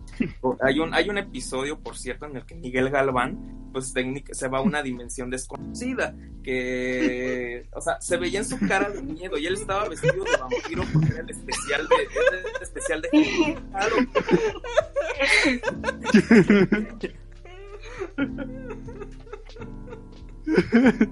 Entonces, técnicamente podríamos mencionar el horror cualquier tema. Cuando se cae en esa dimensión que es solo una pantalla verde con relojes, con relojes y todo esto, eso es de verdad lo, lo importante. El horror en la cara de Miguel Galván cuando se da cuenta que está en otra dimensión, pues es, el- es la síntesis del horror cósmico. Un poco como un capítulo de Bob Esponja, cuando el del holandés, holandés volador, cuando Ah, sí. avienta a Calamardo a otra Exacto. dimensión. Y ahí es, hasta da- daba miedo, a mí me daba miedo. Sí, a mí también. Sí, y es que, ¿qué crees? El horror cósmico es eso, técnicamente. Yo lo expliqué con Laura Pico, pero es lo mismo que pasó acá. No sé si se lo plagiaron, no sé, pero. eh, en realidad, un cala- el ca- cuando Calamardo estaba ahí sufriendo porque realmente pues, no sabía ni dónde estaba ni entendía qué era eso, eh, es la síntesis del horror cósmico. Es la, es la realización de cómo puede llegar a dar miedo eso. Y, pues y pues ahí está, ahí está prácticamente sintetizado el asunto. Ah, otro autor que les diría, pues, otra base, que es Edgar Allan Poe. Eh, simplemente, ah, hay uno, hay cualquier cuento sería bueno, cualquier cuento llega a abordar esto. Incluso el poema del cuervo. Ese sería básicamente para llegar a, una lectura de Lovecraft más fácil. Que no, no me atrevería a hablar tanto de la obra porque eh, sería muy es, es muy es muy es muy grande la obra y es, es mejor ser leída que, explicada así que así, que así lo dejaría. En, realidad sí es muy edgy sí. de hecho todo el asunto del horror cósmico es como es como un tema un tema favorito de la de la gente edgy ahorita están muy ahorita están muy están muy cómo se llama están muy enfocados en ver el Joker y asociarse con él de alguna forma pero después regresan al Venga. no hay problema y, y pues ya. Esa sería la, esa sería la, esa sería la sección de hoy. No sé si tienen algún, algún ejemplo o algún te- o alguna cosa que decir en torno a este asunto. Mm, Pues yo creo que es interesante que muchas veces no tengamos presente precisamente que somos, eh, pues para el universo, eh, que es el tema de esto, ¿no? Que para el universo pues somos una cosita de nada. o sea, sobre todo, por ejemplo, lo puedes ver cuando hacen comparaciones de los planetas más grandes, ese típico video que, que cada vez te van mostrando un planeta más grande y como nuestro Sol, que para nosotros es enorme, es una cosita ahí que ya ni, ni se ve. Precisamente... Eh, pues es recordar que eh, este pues para la naturaleza, para el, para el universo, pues en realidad no, ni siquiera podríamos existir y no pasaría nada. Pero yo creo que esto mismo tiene que motivarte a, a pues no sé, a hacer lo mejor que puedas aquí, ¿no? Para por lo menos que para ti mismo, eh, sí, ya me puse motivacional, para ti mismo, eh, eh, Karen lo, lo que tú, la este, mentalidad de tiburón, lo que tú mismo haces, eh, pues te beneficia a ti, ¿no? Que te haga vivir una vida mejor a pesar de, pues todo esto, ¿no? Que yo creo que precisamente el miedo cósmico, bueno, este, de, de a, a todo esto que es más grande que, ti- que tú, bueno, que ti, mi- que tú mismo, que ti mismo, se me hace raro decir ti mismo, pero bueno, Coringa, este, este miedo viene precisamente, bueno, yo creo que es, viene de, de no saber qué vas a hacer con tu vida, ¿no? De que te da miedo no dejar una marca y yo creo Ajá. que más bien lo que te tiene que motivar es más bien dar lo mejor de ti para tener la mejor vida que puedas, ¿no? Algo así. Sí, sí, sí. Y es que, y es que la gran respuesta al horror cósmico, pues, se convirtió en, hablando en temas literarios, se convirtió en el neorrealismo de, en el neorrealismo de- del siglo XX.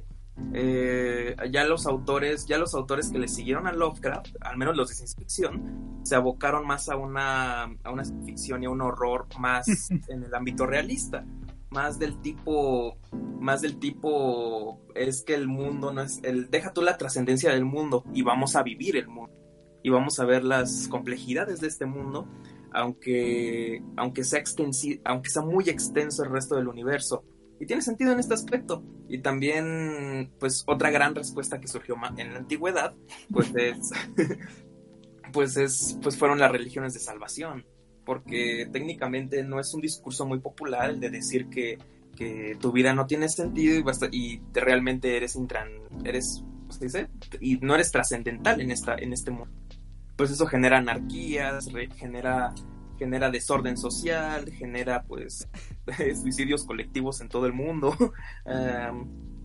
Y Sí, la religión- las religiones de salvación pues muchas men- muchas veces tratan de subsanar eso. Y, y ahí hay, otro ejemplo de control social, otro ejemplo de cómo, de cómo se combate siempre. Y esto no es malo, realmente no es malo. De hecho, a pesar de que en la naturaleza humana está la, la noción del miedo y la noción de y la noción del terror, bueno, cabe destacar que cabe destacar que los ejemplos los ejemplos no solamente se pueden abocar a la religión, la política también habla de esto. Eh, por ejemplo, existe siempre el mesianismo político que te va a decir que todo está bien y de que técnicamente, técnicamente ha sido el elegido para, para, pues para, pues para ser parte de un gran proyecto de nación. No, no estamos hablando de ningún país, que quede claro, Eh, pero estamos hablando más en, el espectro teórico y también en los grandes nacionalismos. El nacionalismo, pues muchas veces se vuelve eh, el espectro de luego de la religión, incluso de tu propio ser, y, te calma un poco, te van a decir, es que tal vez tú exige, tal vez tú vas a morir, pero tu nación, tu patria siempre va a emerger. Y ahí surge otra razón para subsanar estos miedos. Eh, hay muchas maneras de subsanarlo y eh, puede uno estar de acuerdo con unas, puede estar de acuerdo con o no estar de acuerdo con otras, pero aquí lo más importante es la postura que uno pueda llegar a tener en torno a su propia existencia. y el horror, pues, tal vez lo hemos demeritado mucho, hemos, lo hemos visto siempre en un espectro negativo, pero tal vez el horror también es parte de la naturaleza humana. Yo, pre- yo me preguntaría, tal vez si tanto ha habido miedo en la humanidad, en la historia de la humanidad, ha de ser porque es algo también propio de nosotros y tal vez deberíamos revalorizarlo y eso nos haría pensar de cierta manera que, que algunas cosas que tenemos como preceptos básicos en nuestra vida pues tal vez no son no son tan básicas tal vez son más complejas de lo que parece Y, y pues básicamente así, así también lo terminaría. Sería como un comentario a lo que también he estado comentando. Y, y así, lo de, así lo dejamos. A menos de que alguien quiera decir algo más. Y no, que no sea de política y religión, blogs. no más. Muy bien, muy bien, me encanta. eh. Pasemos a, a lo siguiente. Tecnología.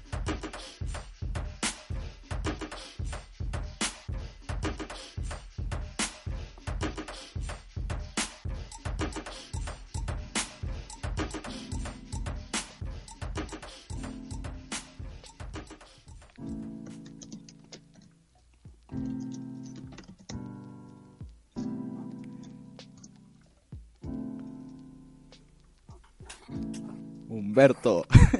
Vamos a hablar en esta, en esta ocasión, si vamos a tener la sección de tecnología. eh, sábado de ahorcar robots, como siempre. Listos para, para traer los temas de, de la tecnología, ¿verdad, señor Humberto? Así es, perdón, me mutié. Ah, hablando como imbécil. Sí, sí. Eh, sí, regresamos con nuestro sabadongo de ahorcar robots. Que tanto, tanto nos gusta en esta. Dos noticias, ya saben. Una menos importante que la otra dentro del sentido del ahorcamiento de robots. Pero- sajón de la palabra. Eh, pues la primera noticia es que ya existe un exoesqueleto controlado por la mente. Más que nada para eh, los discapacitados eh, motrizmente. Y pues ya no permite que, que los paralíticos se puedan mover a, tra- a través de onda del cerebro. Es que esa no la investigué tanto, disculpen, disculpen la, la que sigue es, es la, es la inter... Yo hace un... Sigamos hablando un poquito de este exoesqueleto. Eh, aún no, no está disponible a la venta. Eh, y dudo que pronto esté disponible en venta. Eh, sigue, sigue, siendo, sigue siendo desarrollado en un, laboratorio en, Inglaterra.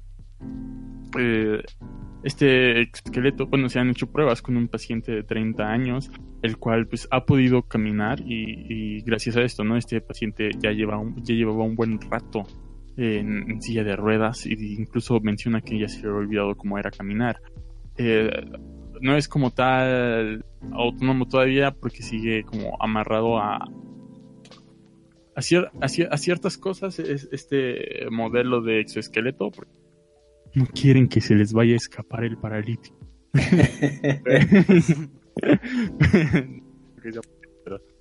Sí, esto es igual si, al- si algún día veo eh, más esta noticia, pues ya la investigo mejor. la siguiente, la siguiente es la que, que me interesó y que nos trae a todos aquí, como siempre, de- del podcast eh, sabatino. Eh, pues Sky, Skylax 011 nos dice en el, en el chat que le gustaría tener un podcast. Pues, esperas, hazlo. Eh, no, no, solo investiga qué onda y ya. Está, chida la, la idea. Pero bueno, tenemos aquí, si pueden ver en la, en la, en la pantalla, si, bueno, si lo están escuchando en, en audio, en. Spotify, no, no la pueden ver, pero imaginen que está Robocop en la sección, ¿no? Tecnología de, de- punta. del, del- del Robocop de nuestra generación, el verdadero Robocop. Eh, este, este robot. Ah, es que, ¿cómo, empezamos? Esta- este, eh, me, me- me hizo. Me, eh, me- me gustó tanto esta, esta noticia. El nombre de este modelo es K5HP, conocido como eh, el HP Robocop en, por los policías que lo usan. Porque, pues sí, ¿no? Es un, un robot de asistencia de policía. Sin embargo, no es humanoide ni nada de esto. Es básicamente, eh, parece una, una lavadora. Parece una lavadora. Pero, pues tie- tie- tiene rueditas y todo y un botón para... y un botón para, para poder eh, pedir asistencia de, de policías reales y y también funciona como una, una cámara de seguridad y de, vigilancia, ¿no? O sea, se graba audios y videos eh, que tengan que ver con, con delitos y ¿Qué, pues, qué? eh, emergencias que, que puedan estar, eh, delitos este, y emergencias que puedan estar eh, cerca de este robot. Sin embargo, la noticia que nos trae aquí el día de hoy es que una señora en Los Ángeles estaba viendo una, una pelea en un parque. Entonces, esta señora empezó a pedir ayuda y lo único que vio no fue a un policía, fue a este Robocop. Eh, este Robocop, eh, pues la señora se acercó a pedirle ayuda, presionó el botón de, de asistencia Ah, y lo sí. que hizo el robot fue decirle salga del camino y el robot se siguió Quédate. y el ro- y el robot siguió sin cumplir este eh, el objetivo no de lo que es este robot Muy- entonces muy, realistas, pues ¿no? el robot robots. El robot policía ignoró la llamada de socorro porque estaba ocupado patrullando las calles Cada vez más parecidos a los policías. Sí, sí, sí. No, no te digo yo que no.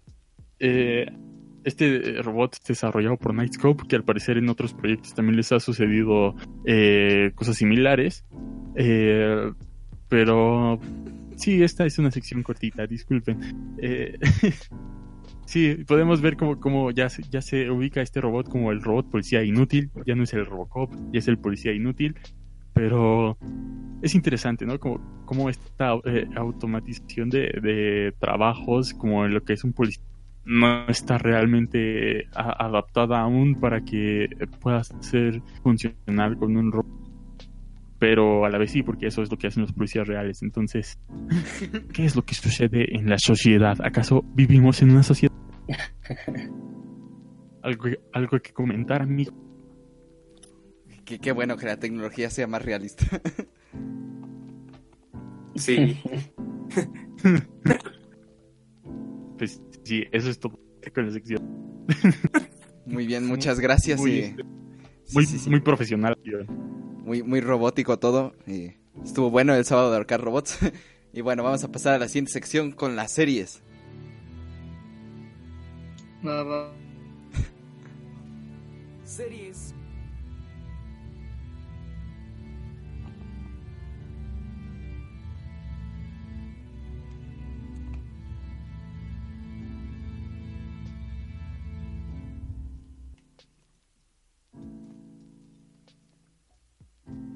¿Sí o no? ¿Ya? One, two, three. Pa, pa, pa.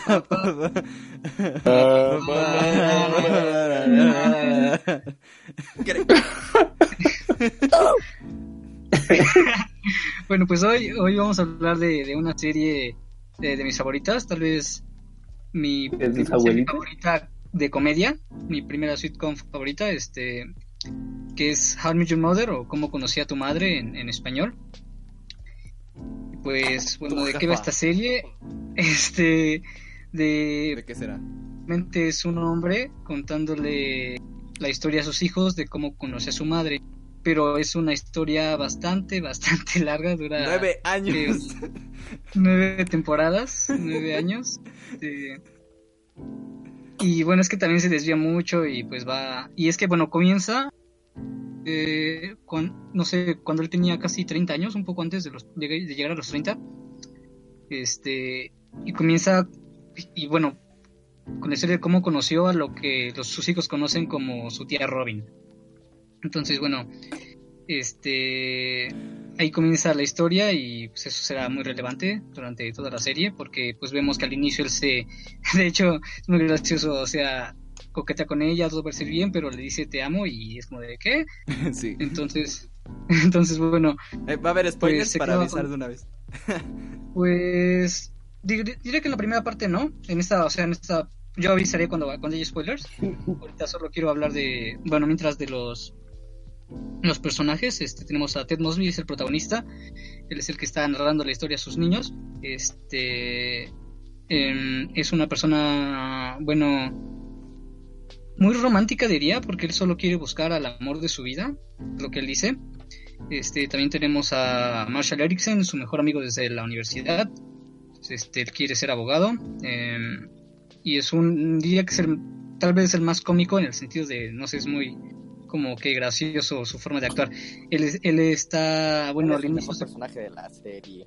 eh, podría ser, podría ser en el sentido de, de Ah, ya va a moralmente, haber tal vez. polémica aquí, de moralmente yo creo que sí sería mejor. Este, él está, pues al inicio se compromete con, con Lily, Aldrin. ¿cómo se apellida? Lily, Aldrin. Lily Aldrin. Sí.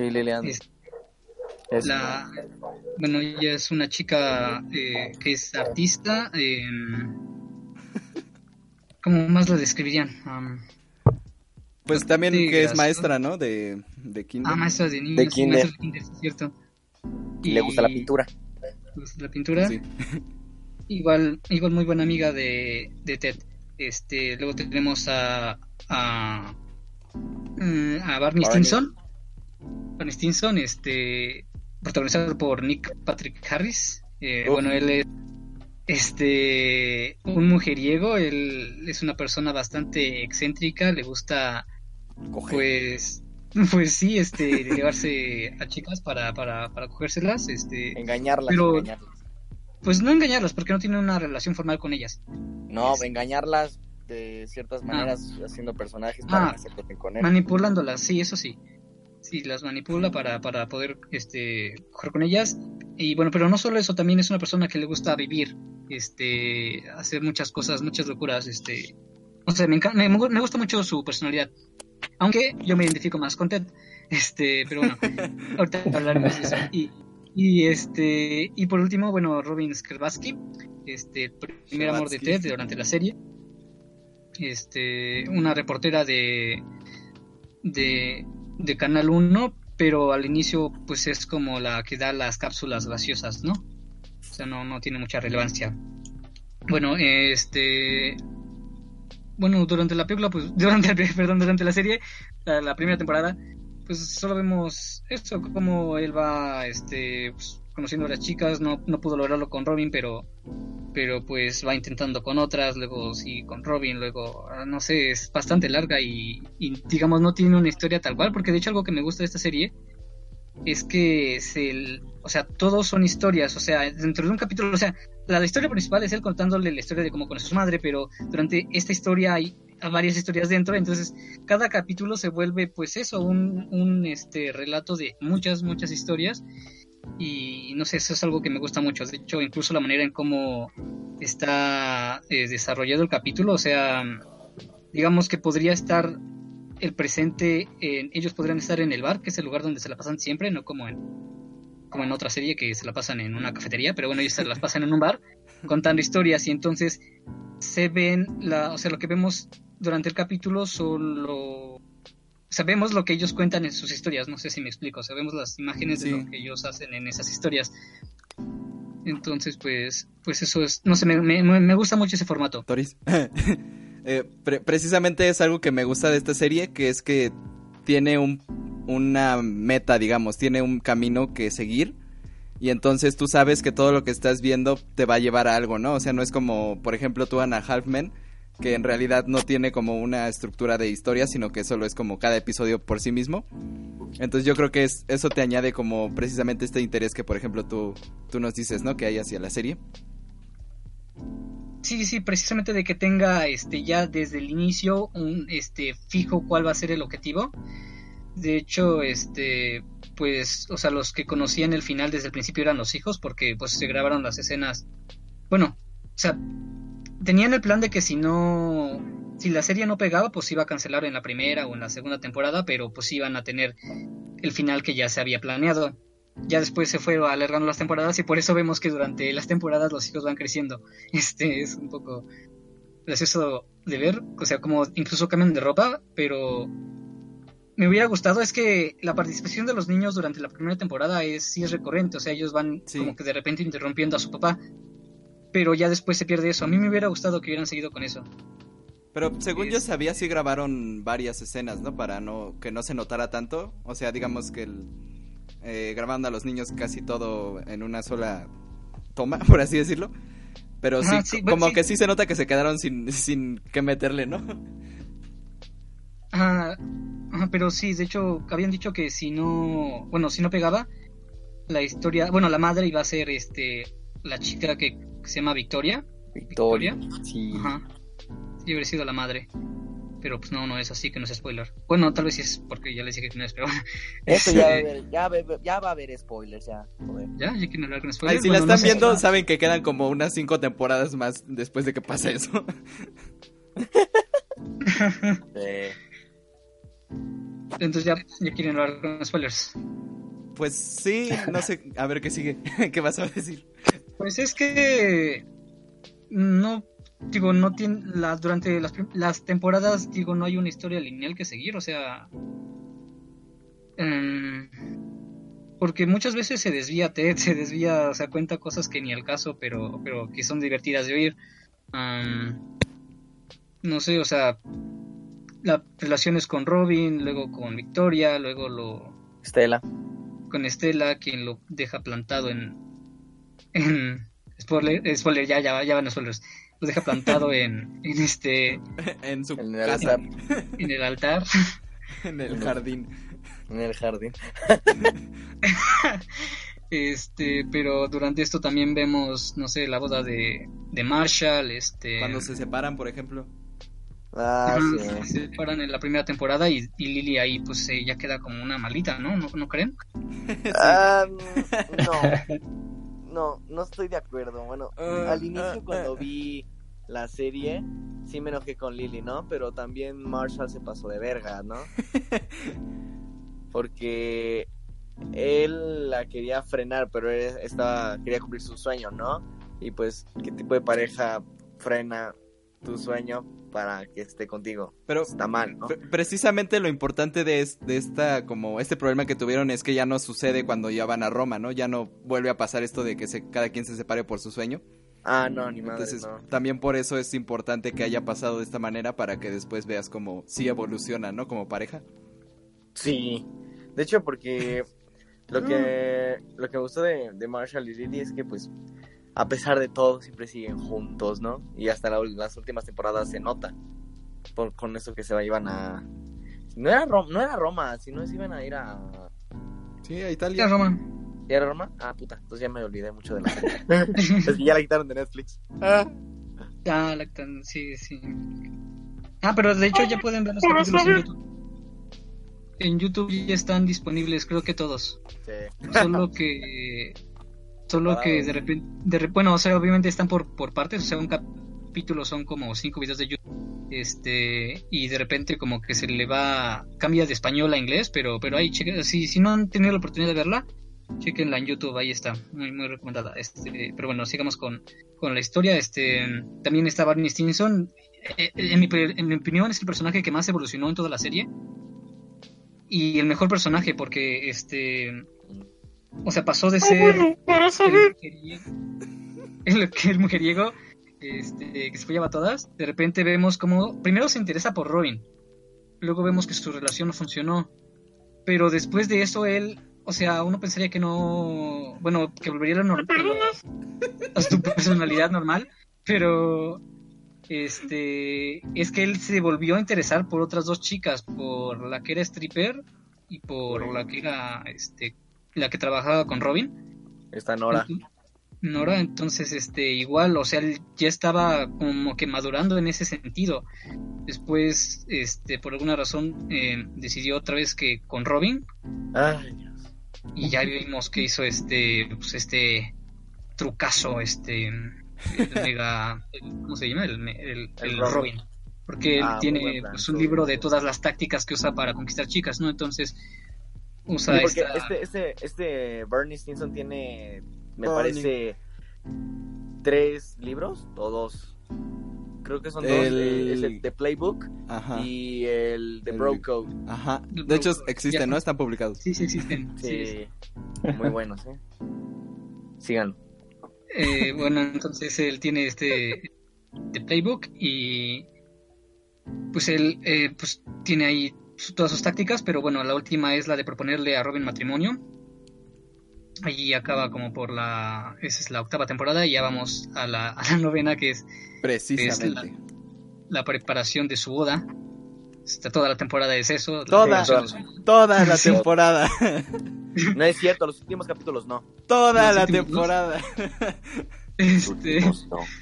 pero, pero bueno, entonces luego vuelve con, con Robin, se van a casar, pero es que ya este es un Spoilerzote enorme, enorme. spoilerzote enorme. enorme, no sé, este, es que se quiero para. hablar, Tres días que duran como 20 horas. Y se separan. sí es lo malo, o sea, estuvo mal, eh, ya vamos a hablar de que que estuvo mal. bueno, va, va, va, va- Va, a ver, primero Toris. Sí, nada más, Date. bueno, ya dijeron que se separaron, ¿no? Se separaron, ok. Y entonces, bueno, dicen, es que escuché que hay un, que hay un retroceso con, con Barney porque vuelve pues a su rutina de conquistar chicas, pero, pero embaraza a una y en cuanto ve a su hija, creo que sí es hija, Sí. Sí. cambia totalmente, o sea, él dice que, que toda su vida se la va a dedicar a ella y no sé, eso, esa parte me, me súper encantó, este, Porque Ya, es, o sea, es sí, lo, que, lo que lo pensó que nunca le iba a decir a alguien, ¿no? Ajá, lo que nunca, lo que nunca se le iba a decir a una chica, se lo dijo a su hijita. a su Bien bonito. Lloré. Sí, claro. Pero bueno, entonces, en cuanto a esto, ya dijimos que la historia de How I Met Your Mother pues siempre estuvo destinada a, conocer a, a, a la madre de los niños, Bueno, pero uno supondría, ¿no? Porque así Uno se llama la película, la serie. Es que sí, pero, o sea, ¿por qué comenzó con Robin? Esa es Exacto, la- exacto. Sí, sí, ahorita, pero bueno. Dile- ya, dilo, dilo, suéltalo. entonces, entonces, digo, estaba destinada a eso, pero ya tenían planeado que, que Robin era la razón por la que ella- él le estaba contando la historia de sus niños. Así es. Entonces, Ah, Que sí es bastante Es- mágico el momento cuando ya por fin vemos qué pasa después de que cuenta todo, ¿no? Así de Sí, que, al sí, fin, al fin. Después de nueve temporadas. Ocho. ajá. bueno, ya, este... ¿Quieres Entonces, hablar? lo malo Sí. fue haber, de- haber destinado, bueno, toda la temporada a la boda, porque pues sí, o sea, este, que al siguiente capítulo te diga, no es que nos separamos, pues... pues. Ajá, No pero... Sí, ese es el, digo- el problema, yo creo. Bueno, pero no sé. Sí, Antes de que o sea, empiece a hablar. que, que- que él se quede con Robin no es el problema. O sea, No. Eh, ¿qué- ¿Quieres decirlo tú? o- Ay, no, no sé, no sé qué decirlo, no estoy seguro cómo lo quieres decir.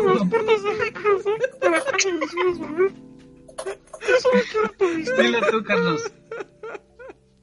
Muy bien, gracias Humberto. Este, para mí el principal problema de la serie es la última temporada entera. ¿Por qué? Porque dedicaron demasiado tiempo a la boda de Barney y de Robin, demasiado, o sea, casi toda la temporada, y no nos desarrollaron tanto, le- digamos, los motivos por los cuales estaban contando la, la serie. ¿Por qué? Porque, o sea, yo digo que al final todo pasa que en dos episodios, en, como dice eh, Los Freddy, últimos dos. este Sí. Termina de contar esta historia que pues en el último tramo fue toda la boda que fue toda una temporada eh, que al final no importa para nada y termina de contar esta historia y después en un algo que me pareció muy feo es que en un como un mashup un, cómo decirlo una serie de, ¿Un de recuerdos sí un recuento eh, nos cuenta que la chica que era su mamá pues eh, spoilerzote otra vez se muere se muere La matan. Desgraciado. este, pues se muere de una enfermedad, ¿no? Bueno, tú dices de los escritores, ¿no? este. sí, eh, Sí, sí. Se, se muere. Y digamos que eh, toda la serie estábamos esperando por esta chica que iba a llegar a la vida de Ted. Eventualmente muere después de unos años.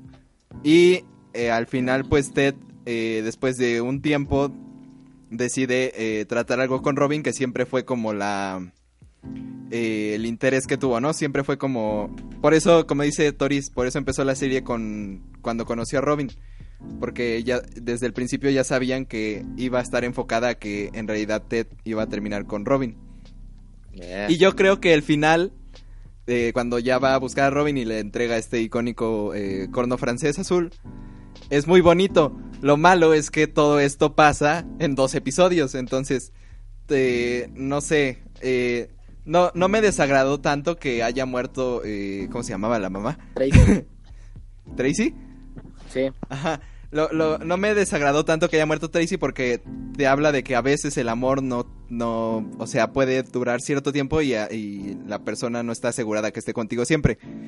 Pero, Pero- lo que no me gustó es que precisamente haya pasado de esta manera, que nada más te ha dicho como, y estuve contigo cuando te enfermaste y, y ahora ya no estás, o algo así dice. Y es Sí. como de, ¿qué? ¿Así la vas a matar? ¿Así de fácil? Tanto que nos costó. Entonces yo, yo creo que sí, precisamente el problema fue eh, la última temporada. Porque no, porque digamos que dejó muy al lado eh, la, eh, la trama principal. Y yo creo que el final es bueno, pero no la manera en, en el que lo hicieron. No sé qué quieran añadir a esta opinión. Eh, no sé si quiero hablar, Freddy. Sí, sí, sí. Eh, pues la verdad, cuando, cuando terminó de acabar la historia y, lo- y los, los niños están hablando con Ted, Ted dijo que así fue como, si es, como a su madre y los niños, ¿qué? ¿Eso es todo? Dice, sí, pues, les conté esta historia al pie de la letra para cómo conocí a su madre y los niños le dicen, no, este es un pretexto para, para, para, para saber si estábamos bien, que estás con Rob, con la tía Robin y, y ya, y me quedo verga. No, cuando termina, cuando va, le, iba- le va a llamar a Robin, eh, se va, se corre en chinga loca, va por el cuerno y sí, me sentí bonito, ¿no? Porque es la misma, el mismo plano que tuvo en la, en la primera temporada, el primer capítulo donde le lleva el pinche corno, cuerno, corno, ¿por qué dije corno? El cuerno y... Pero no, no me gustó que, y como tú dices, Carlos, que pasara tan rápido. Porque nada más lo dice, lo dicen, en- de hecho es en el último capítulo que pasa todo eso, nada más en el último capítulo al final. Exacto. Es en el último Pero los no, no, últimos, no. ¿qué? ¿Cinco minutos? No, ya. sí, sí.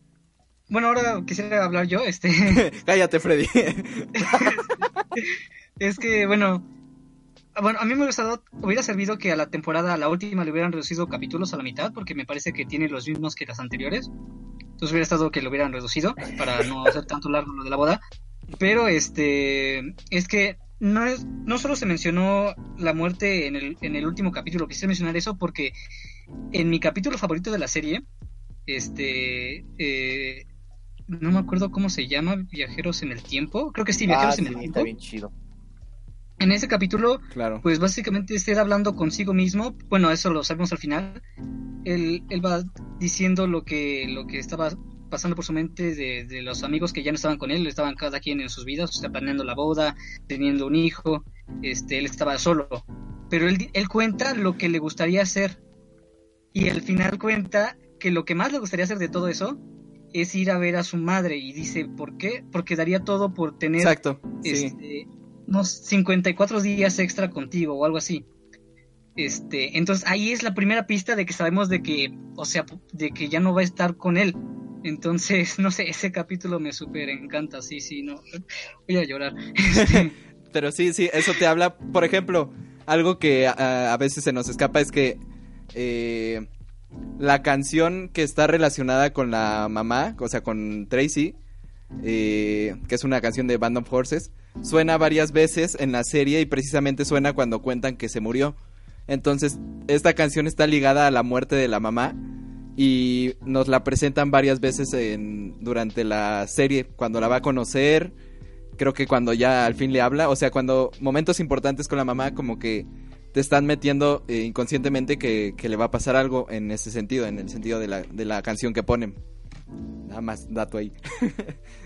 Sí, ahorita podemos hablar de otros datos. Igual mencionar que me gusta mucho en la última temporada que también no solamente son, bueno, no solamente la historia, sino que igual te va mencionando datos de su vida con, con la madre. O sea, sí pudimos ver parte de, de la vida con su esposa, este, cuando le pide matrimonio, este, cuando se entera que va a tener un hijo, este, pues, su primera cita y ya finalmente, Ajá. pues, cuando la conoce. Este, entonces sí, me, me gustó igual eso. Eh, que de hecho todos la conocieron a, a Tracy antes Ah, eso, eso está un poco así como de... ah, sería muy raro que pasara en la vida real, pero estuvo bien. Pero estuvo chido. Sí. El- lo, lo único que no me gustó de la serie, o sea, el único episodio que no me gustó así, tal cual, que no le entendí mucho, fue en donde Ted está con, con Tracy en una cita y le está contando historias. Y entonces la historia que vemos en el Ah. episodio es a partir de que le cuenta en ese momento, pero entonces ya no estamos siguiendo el relato que está contando Ted a sus hijos, entonces eso me sacó mucho de onda eh, aquel episodio. Ajá, pero te refieres a, en este capítulo creo que le dice, ¿qué clase de madre no estará en la boda de Ah, su... exacto. Sí, Ahí, o sea, es- ahí pensamos que Ted hablaba de su madre, pero no, estaba hablando de... De- Tracy, Tracy sí, estaba hablando de ella. Estaba muy Y joven. porque los te hijos. das un silencio, ¿no? Ajá, sí, Te la queda viendo. Sí. Entonces, como pista. que sería más bien como un pensamiento de Ted, algo así, pero también está muy, muy revol- revol- ah, revuelto todo, ¿no? No sé, pero bueno, es, eh, además de eso, sí, a mí sí me gustó la serie. Ay, sí, muy bonita. Y igual este... ¿Cómo se murió tu madre? No, igual... Lo peor, lo peor es que los hijos, los hijos son los que dicen que murió. Ya ni siquiera Ted, fueron los hijos. ajá. Bueno, La mataron los después hijos. de eso que... Para saber. Este, pero igual me gustaría mencionar lo de los símbolos en la serie. O sea, tenemos el corno francés al inicio, este, el corno Oh. francés azul, que representa a Robin. Este, luego botas rojas. tenemos las botas rojas. Este, Claro, escuché, bueno, la teoría. Escuché la teoría de que son todo lo que estaba mal con Ted, porque a él le gustan Ajá. esas botas, pero en realidad son horribles. Hasta que se queman, fue ya un poco antes de que conociera a la madre. Precisamente Y bueno, es como, tenemos- bueno, ya que se queme, ¿no? Como que ya dijo, bueno, ya las voy a dejar ir. Y las mat Sí. y las quema la Las exnovia tóxica. Sí, la, su, su- la- su última exnovia loca es la que las quema. Porque él dice ya, después de eso ya estoy listo para establecerme. Y tenemos también el, obviamente, el paraguas amarillo, mi, mi símbolo favorito. Este es casi, casi como la esperanza, lo que él está buscando, la, la media naranja, El destino. el destino. Entonces me, me encanta ese igual, ese otro símbolo. Eh, no sé si quiere mencionar otro dato, Carlos, el de la cuenta regresiva. Ah, ese lo publicamos en la página de Facebook para que se acuerden. Precisamente eh, me gusta mucho este arco que tiene Marshall porque eh, eh, tú crees que en la serie los personajes pues nada más van a ser así como como de situación, ¿no? Como que lo que vas a ver nada más importa en en cuestiones como de, de la de la trama así como del episodio. Pero eh, en este episodio vemos mucho sobre la relación que tiene Martian con su padre, que ya habíamos visto antes, ¿no? Como, eh, como eran muy apegados y incluso al nivel así como hasta gracioso de que le contaba todo.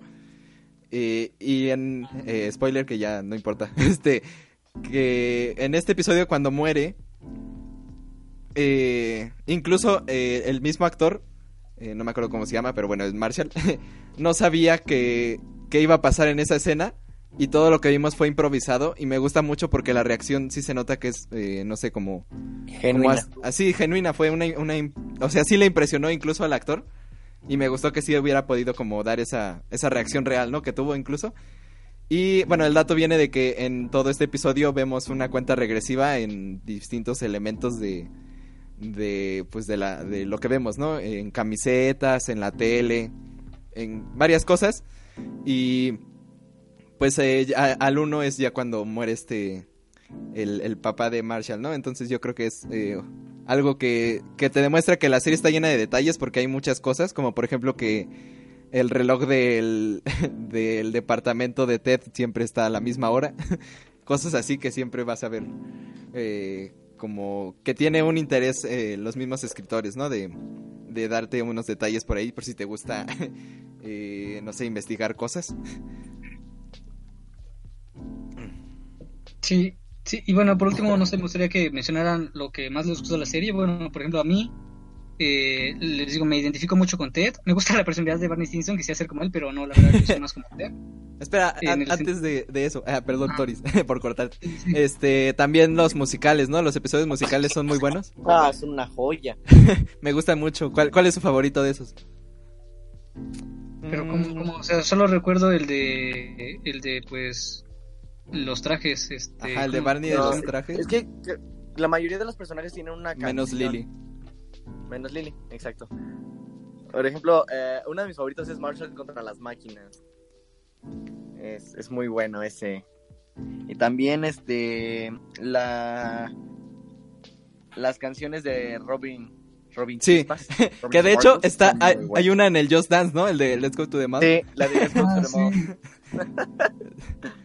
sí. Para que, para que lo, lo bailen por ahí. Pero ella tiene como tres canciones o más. Sí, tiene tres, creo, ¿no? La de el mall, la de cuando le cortan y la de su etapa de arena en la arena. Ajá, sí. Es P.S. I Love You. Ajá, la de P.S. I Ah, Love sí, la de You. pieza I love you.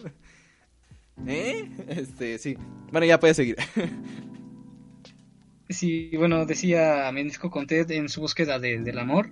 Aunque creo que igual es una gran enseñanza porque él tuvo, de hecho él lo dice, que fue un camino difícil encontrar a la madre. Tuvo que pasar por muchas chicas y muchos desamores. 37.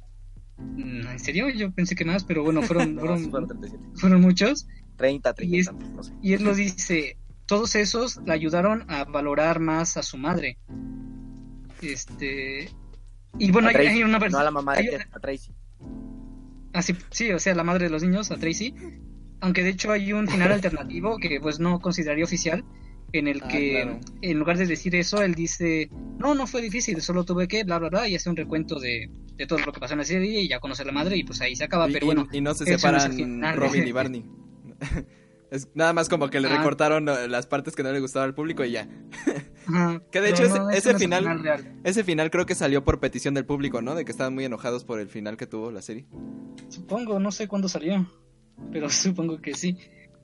Pero igual, bueno, les digo, sí se grabó esta parte de decir de que no, no fue difícil, de que, de que pues la encontró, pero no, lo que le da sentido a la serie es el por qué la cuenta eh, y básicamente explica que eso le ayudó a, malo- a valorar al- a, su a Tracy, pero aún así sigue enamorado, bueno, después de esos sigue enamorado de, de Robin Así es. y pues pueden decir sus impresiones también.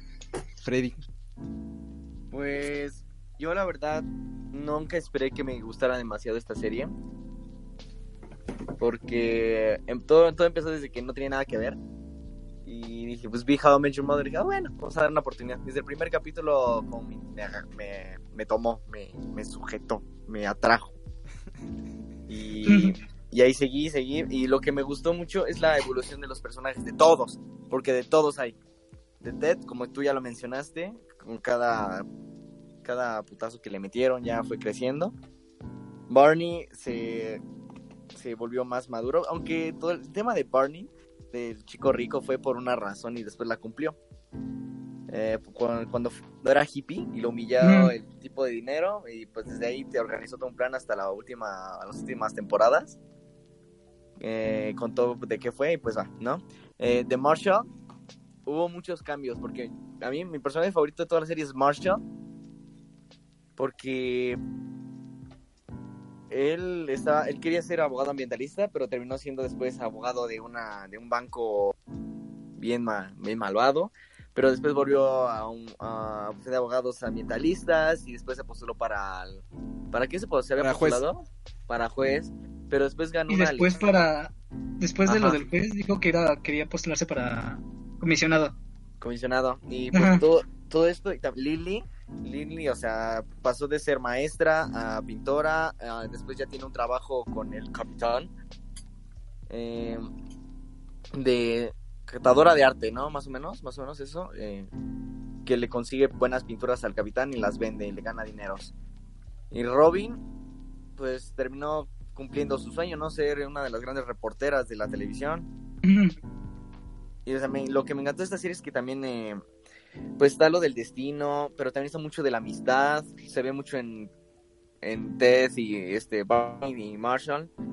Y pues lo, cada, cada capítulo está lleno de, de cosas que son memorables porque si, si tú te dices algún pedazo que te lo recuerdas del capítulo, no hay nada que no puedas recordar más o menos. O sea, y que las cosas que no recuerdes eh, cuando te mencionan algo del capítulo, regresan a tu mente y pues tienes nostalgia, ¿no? ¿Cuántas veces, cuántas veces acabaron la serie, chicos? Sean honestos. Yo como tres. Carlitos. Ah, yo la acabo de ver hace unas semanas. Ah, pues te esperan, vas a volver a verla dentro de unos meses. Yo la acabé también tres veces. Muy buena. ¿Y tú, Carlos? ¿Qué te gustó más? Ah, muy bien. Eh, Aparte de mí. Claro, claro. Como nosotros sí leemos el chat, este, eh, si es cierto, nos recordaban por aquí en el chat que las, todas las páginas que aparecen en las series se, eran reales. La, algunas todavía siguen activas, aunque al- otras sí ya las cerraron, pero eh, básicamente cualquier página que sal- saliera ahí como, incluso aunque fuera de broma y muy exagerada, sí existía. Entonces, pues luego por ahí búsquenlas y a lo mejor eh, les toca una de las que todavía están activas. Pero bueno, eh, de esta serie lo que me gusta es que mm, trata el tema del amor de, de todos los ámbitos que puede, ¿no? O sea, no solo te dice que esta historia de que tiene con que al final es Robin, ¿no? Con Robin, de que al final siempre fue como con quien quiso estar y sí pudo. Y, o con el gran amor que tuvo con, eh, con Tracy. Eh, porque también te muestra varias veces como, incluso aunque tú creas que vas a estar con esta persona, como Victoria, creo que es, ¿no? La que se lleva de la boda. Eh. Sí, o sea, con ella tú veías algo que técnicamente tendría que haber salido y incluso eh, se fue de su boda ella para estar con Ted. Y no pasó porque pues así a veces es la vida y me gusta mucho que a- también te diga eso la serie. Que, por ejemplo, Ted eh, quiso estar con todas las chicas que estuvo, pues siempre quiso algo serio. Y tal vez no lo Se tuvo porque... rápido. Sí, claro, claro. Se enamoraba rápido, pero aparte, pues, eh, digamos que no siempre tiene que salir como tú lo esperas y eso también es parte de la vida. Y me gusta que también te dé este aspecto la serie porque, pues así es, ¿no? Incluso, como yo ya mencionaba, ¿no? La muerte de Tracy eh, también te habla de que a veces, pues, así es la vida y, pues, qué mal, pero así pasa. Entonces me gusta que en ese sentido no solo sea una serie que hable del amor de manera romántica, que al final pues sí es como toda una historia de amor, pero sino que también te muestre que hay otras cosas que pues hay que vivir también, ¿no? y pues nada, eh, esa sería mi opinión, no sé qué, qué más añadir, pero pues Toris, es tu sección. No, pues ya les dijimos mucho de lo que va la serie, pero la verdad es que faltan un montón de cosas. O sea, el TED cuenta un- muchas historias muy entretenidas, entonces pues no se pierde, no digo, no lo relatamos. o sea, ajá, digo, si no la han visto, no la han terminado de ver, eh, si vieron este capítulo, digo, todavía tienen mucho sí, este que, que, que descubrir en la serie. Muy bien, muy bien. Pues muchas gracias Toris, pasamos a la siguiente sección.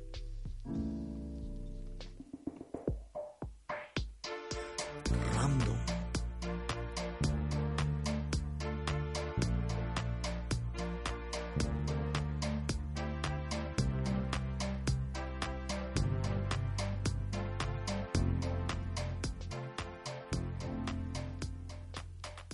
Muy bien, eh, sorpresa, sorpresa de la sección random. Eh, aquí a mis colaboradores le- les es sorpresa. y precisamente quiero que hablemos un poco de, de una película que yo creo que va a generar un poquito de debate, pero bueno, viene también de, de esto que les menciono que como el gran filósofo que en paz descanse José José dijo, el amor acaba. Eh, vamos a hablar sobre 500 días con ella.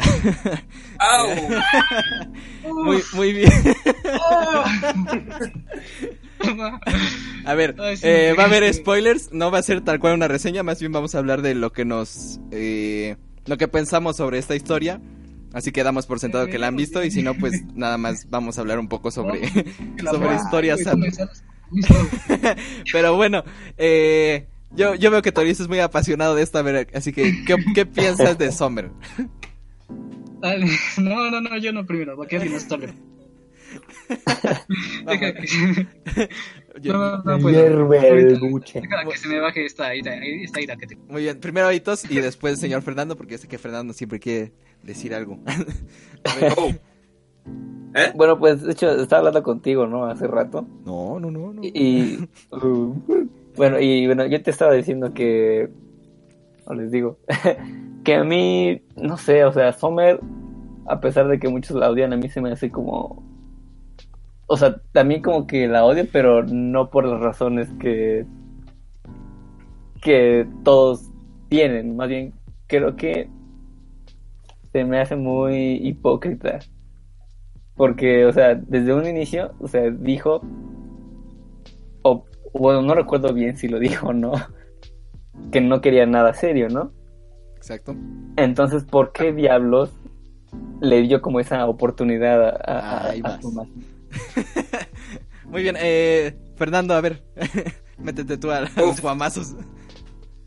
Pues, mira, la, la premisa es muy fácil, o sea, es, es bastante sencillo el asunto, pues es un Ya es fácil. Eh, o sea, si lo dejamos en pocas palabras, pues es un vato, es un vato medio, medio ingenuo, medio, medio meco, medio, ya saben, medio, pues sí, meco, esa es la palabra.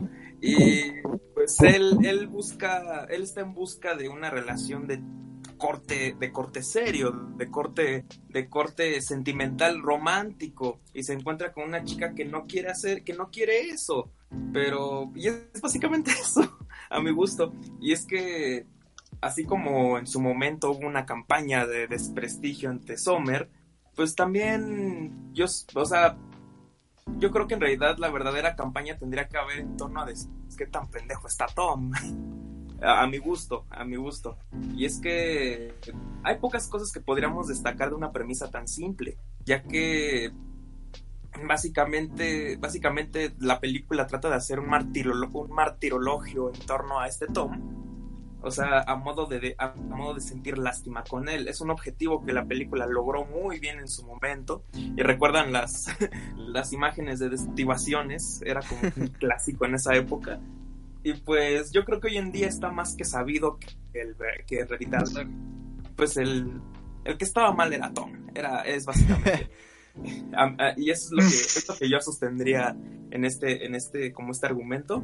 Eh, Toriz, Espera, espera. ¿quieres tomar un café después de esto? Yo, yo primero, y porque yo sé que Toris va a debatir con todo esto, así que Sí. vamos a, a acabar de, de cerrar esta opinión.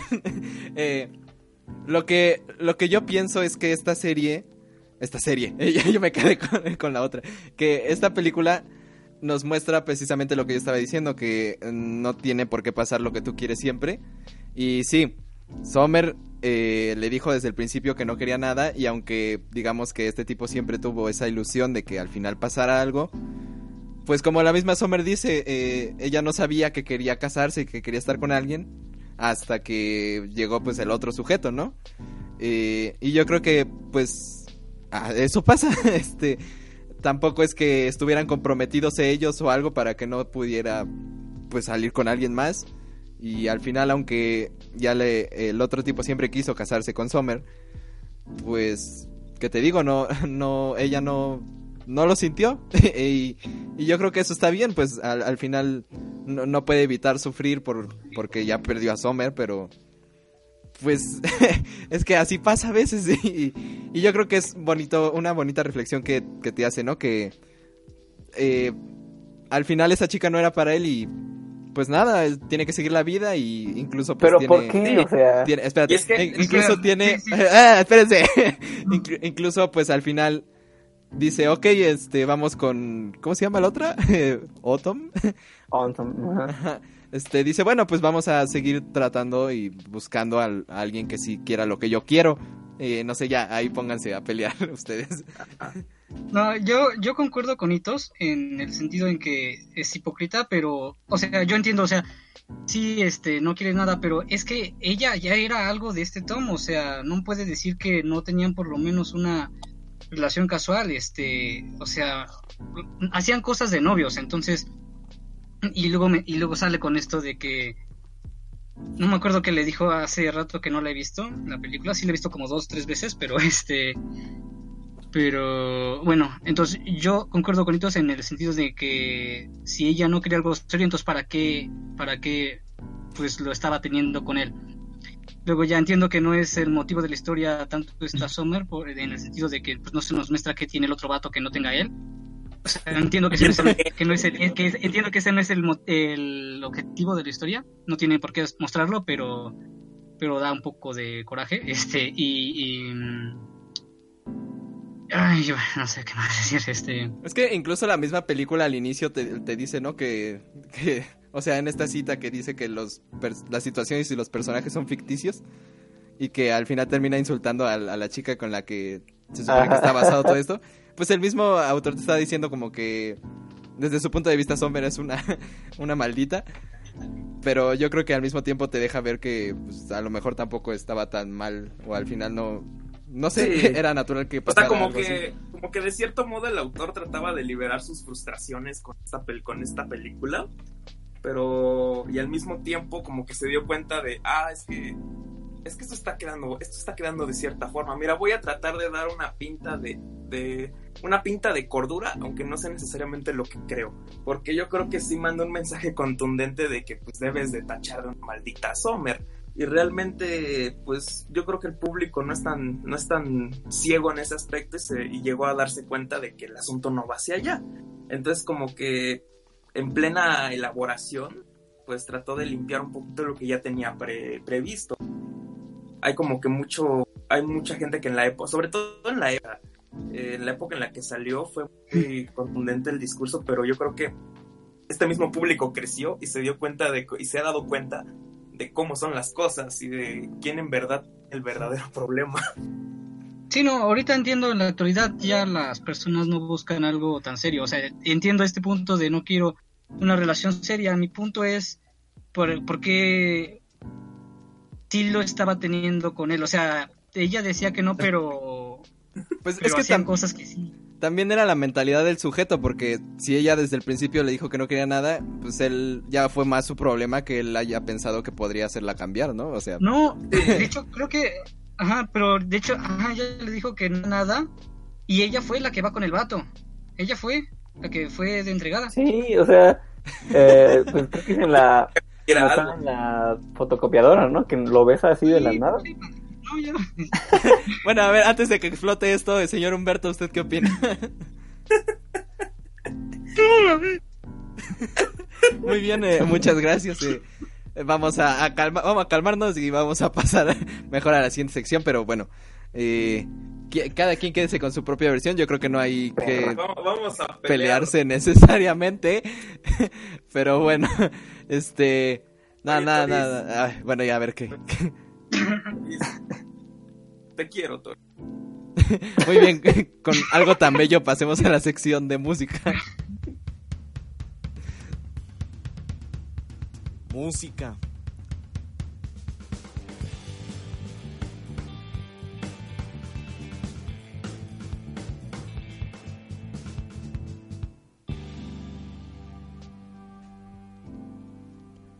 Y bien, eh, vamos a seguir con nuestra programación y esta semana en la sección de música eh, vamos a dar primero unas noticias. eh, como ya saben de los Beatles, como siempre, este, los Beatles son mi Marvel, como a Toris.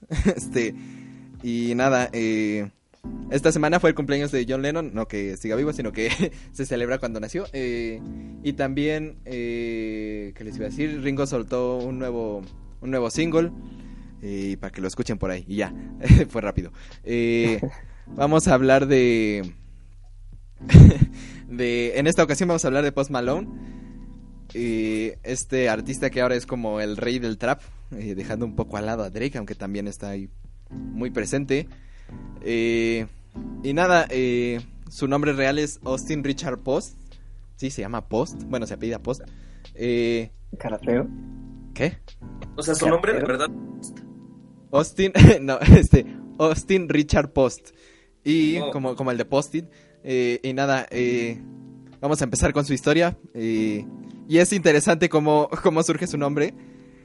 Porque cómo, cómo logran, logramos un gran nombre artístico.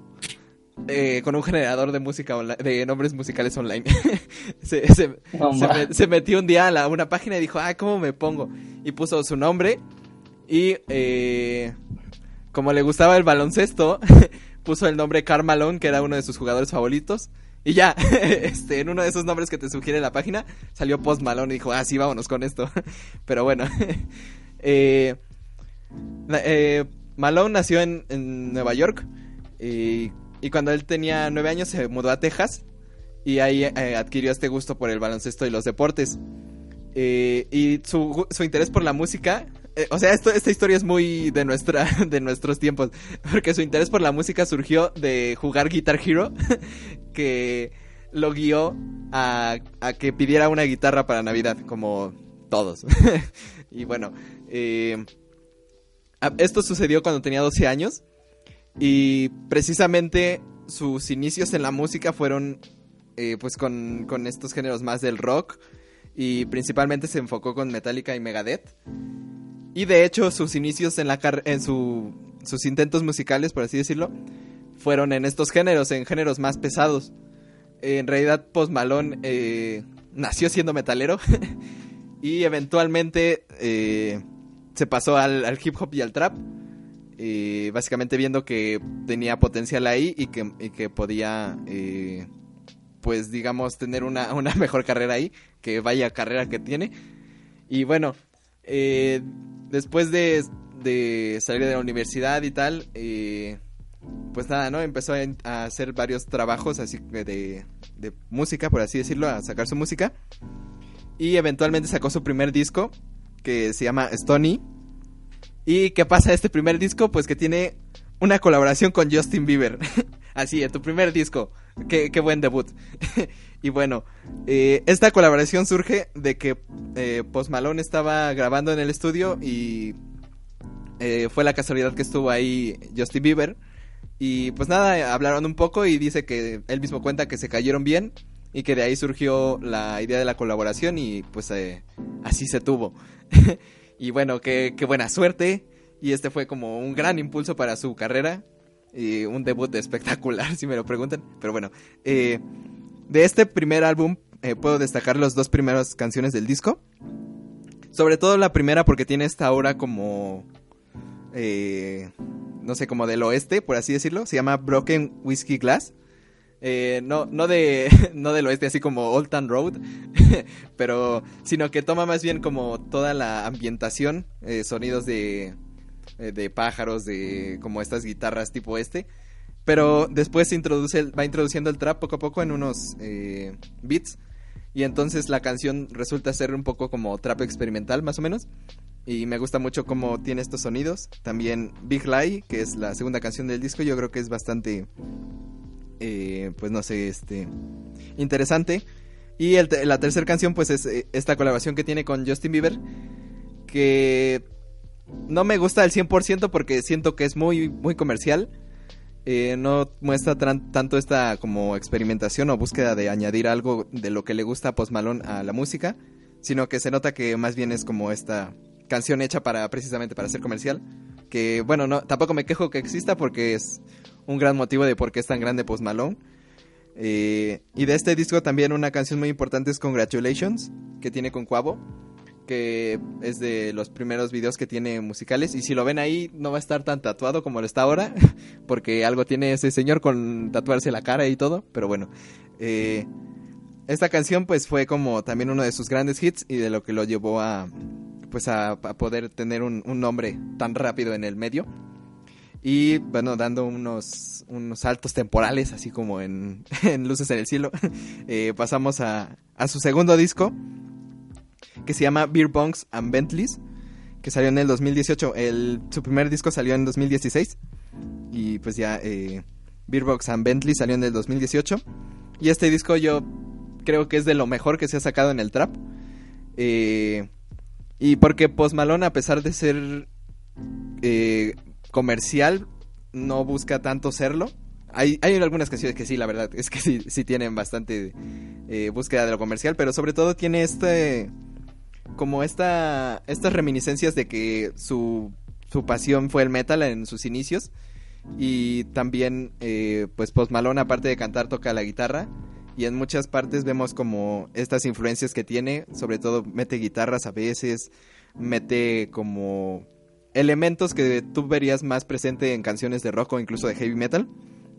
Eh, tampoco es que sean canciones rockeras, pero son, son detalles que incluye en sus canciones que en este disco en especial su mayoría es trap. Eh, hay muchas canciones buenas en este disco, yo les recomendaría este disco eh, porque es uno de mis favoritos del género. Eh, obviamente estamos hablando de trap y si no te gusta el trap pues tal vez encuentres algo más en este disco porque ahí está, como les digo, estos detalles hacia otros géneros, pero pues tal vez el trap en una primera instancia los, los aleje o no sé. Pero por ejemplo, en este disco existe un interludio que se llama Johnstown, que a mí me recuerda mucho a System of a Down por alguna razón. ¿Por qué? Porque es eh, solo una guitarra y, y está cantando Post pero es... Me recuerda mucho al metal. Y, y a mí me gusta que no eh, que estén estos detalles para, para las personas que les gusta este género. Y creo que es muy importante y muy interesante que lo haga alguien que está en este género, en el trap. Y también, por ejemplo, que Post Malone sa- saque discos, que su, eh, digamos, su medio principal son los discos. ¿Por qué? Porque, por ejemplo, como podemos ver en, el, en la escena trap de nuestra región, estos nuevos cantantes que son muy populares se mantienen a base de sacar sencillos. En realidad es raro que saquen discos como, por ejemplo, Bad Bunny, que, que sacó su primer disco. Eh, eso también es muy eh, extraño, digamos, en la escena, porque eh, un sencillo lo que te lo que te garantiza es que vas a estar como recibiendo nuevas vistas a cada rato porque es nuevo contenido que estás dando. Pero bueno, después de eso, pues nada, ¿no? Yo creo que es interesante que, que siga con este, con este formato. En este disco, pues obviamente Rockstar fue el gran hit y es como lo que lo acabó de... Adiós Humberto. como que lo acabó de, de consolidar eh, como uno de los artistas de mainstream. Y pues nada, eh, con esto pasamos a, a su disco más reciente que tiene aproximadamente un mes que salió, que es Hollywood's Bleeding. Y este disco me gustó porque si bien en el disco anterior vimos un trap que, que busca como ampliar un poco el género o por lo menos no ser simplemente lo que se hace en el trap comercial y ya. En este disco vemos como Post Malone ya se sale del trap incluso, tiene otras canciones que pues incluso entrarían más en el rock pop que en el trap. Y me gusta que eh, ya que tiene este gran nombre Post Malone ya pueda eh, pues hacer lo que le gusta en realidad, ¿no? No tanto solo enfocarse en el trap. Eh, la canción de introducción de hecho es como una una declaración de intenciones, por así decirlo, de lo que les estoy mencionando sobre estas combinaciones. Porque Hollywood's Bleeding, que es el primer disco, el primer eh, sencillo, la primera canción, eh, empieza como con una guitarra y con un ambiente muy como etéreo, por así decirlo. eh, y es un poco acercado hacia el rock. Y luego en la segunda parte de la canción es como con este beat de trap. Y te muestra cómo hay una fusión entre el trap y, cosas de rock. Y que básicamente eso va a ser el disco. Eh, la canción pues de este disco, por así decirlo, la más famosa es Circles. Que la han de haber escuchado un montón de veces. Y, yo creo que es una canción buena, eh, aunque sí es bastante comercial. Pero yo creo que, es bastante buena. Y en este disco también incluyó, por ejemplo, la canción Sunflower, que fue el sencillo para la película de Spider-Man Into the Spider-Verse. Y, pues no sé, en mi opinión yo creo que está de más esta canción porque ya... O sea, yo siento que la puso Post nada más para tenerla en un disco porque no creo que hubiera... eh, se hubiera echado de menos porque ya de por sí era bastante conocida. Eh, este disco también tiene incluso una parte eh, internet, tiene una parte como que así se llama la canción, disculpen, este tiene una parte incluso instrumental con una orquesta y, y nada más la, la voz de Post Malone y a mí me gusta que pues haya como esta ampliación.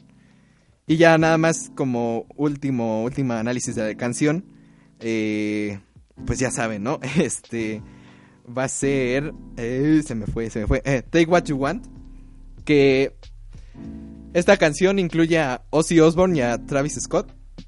Y wow, este, si bien hemos estado hablando de que a Post Malone le, eh, pues tiene orígenes en el metal y no los ha olvidado, pues aquí se ve reflejado totalmente.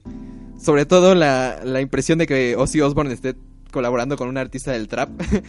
Eh, y lo que me gusta de, de esta canción es que precisamente es esta fusión eh, empieza con la voz de, Ozzy Osbourne. Y podemos notar incluso, ¿no? Nos suena extraño porque es Ozzy Osbourne cantando con, con, este, con este beat de trap. Y tiene esta guitarra de fondo que nos recuerda mucho al, al, pues al metal clásico. Y, y después cuando empieza a cantar Post Malone, pues vemos que es como esta fusión. Que después, eh, tal vez Travis Scott usa demasiado autotune. porque la canción era bastante buena y cuando entra Travis Scott pues se oye mucho autotune. Pero bueno, eh, lo que me gusta por lo menos de esa parte es que se oye muy profunda su voz. Incluso cuando entra él, si la escuchan bien, los bajos se, se hacen como más profundo, entonces es como este lado del trap de la canción y Ozzy Osbourne sería como el eh, como el lado metal y Post Malone sería como el punto intermedio, ¿no? Eh, y lo que me gusta también de esta canción es que tiene eh, también beats de de una batería que suena bastante real, o sea, yo creo que es una batería que grabaron y una batería acústica y y también incluye un solo de guitarra, que es un solo muy bueno. Y que me sorprende que esté en una canción de trap, porque pues piénsenlo, es un solo de guitarra en una canción de trap, en la época donde las guitarras ya están decayendo, incluso hubo bancarrotas de, de Fender creo que fue.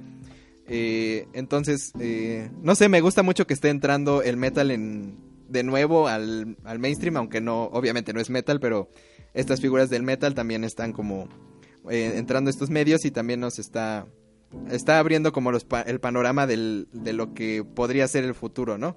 No digo que necesariamente el rock o el metal se vayan hacia esto, porque si no, entonces tal vez dejarían de ser eso. Pero es un, es, yo creo que es bastante interesante que esté entrando por estos medios, eh, pues aquel- aquellas figuras y aquel, aquellos recursos que se usaban en el metal de antaño. Y pues bueno, eh, este fue como un resumen rápido de, de, la, de la discografía de Post Malone. Eh, a mí me gusta mucho este artista eh, y yo creo que si le, le dan una oportunidad e indagan más en su discografía, más de lo que... O sea, si se van más allá de los sencillos que escuchamos a cada rato, porque es bastante escuchado, eh, pues van a ver que hay algo más, ¿no? También sus letras eh, muchas veces tratan de cómo se siente, de, de cómo a veces no se siente muy bien o de que está feliz de que haya podido lograr todo esto porque él empezó pues desde abajo, ¿no? Como, como tanto se, se aclama en el mundo del hip hop y del rap. Y bueno, eh, junto con Post Malone y Drake yo creo que dieron un giro muy positivo en la música trap porque hicieron a un lado este este aspecto como de presumir que tienes dinero, de drogas y de tal, que podemos ver, por ejemplo, en la escena latinoamericana. Eh, y se enfocaron más bien en temas, por ejemplo, Drake se enfoca más en temas positivos, en tratar de dar un buen mensaje, aunque bueno, tiene otras canciones también, pero bueno, eh, últimamente ha hecho eso. Y Post Malone es un poco más introspectivo, también eh, pues hay mucha... Hay que agradecer mucho a estos traperos sad que, que a lo mejor luego hablemos de ellos. Pero bueno, eh, yo creo que es interesante analizar este fenómeno que está pasando con la música trap. Y pues nada, gracias por escuchar esto y vamos a pasar con la siguiente sección que van a ser los memes.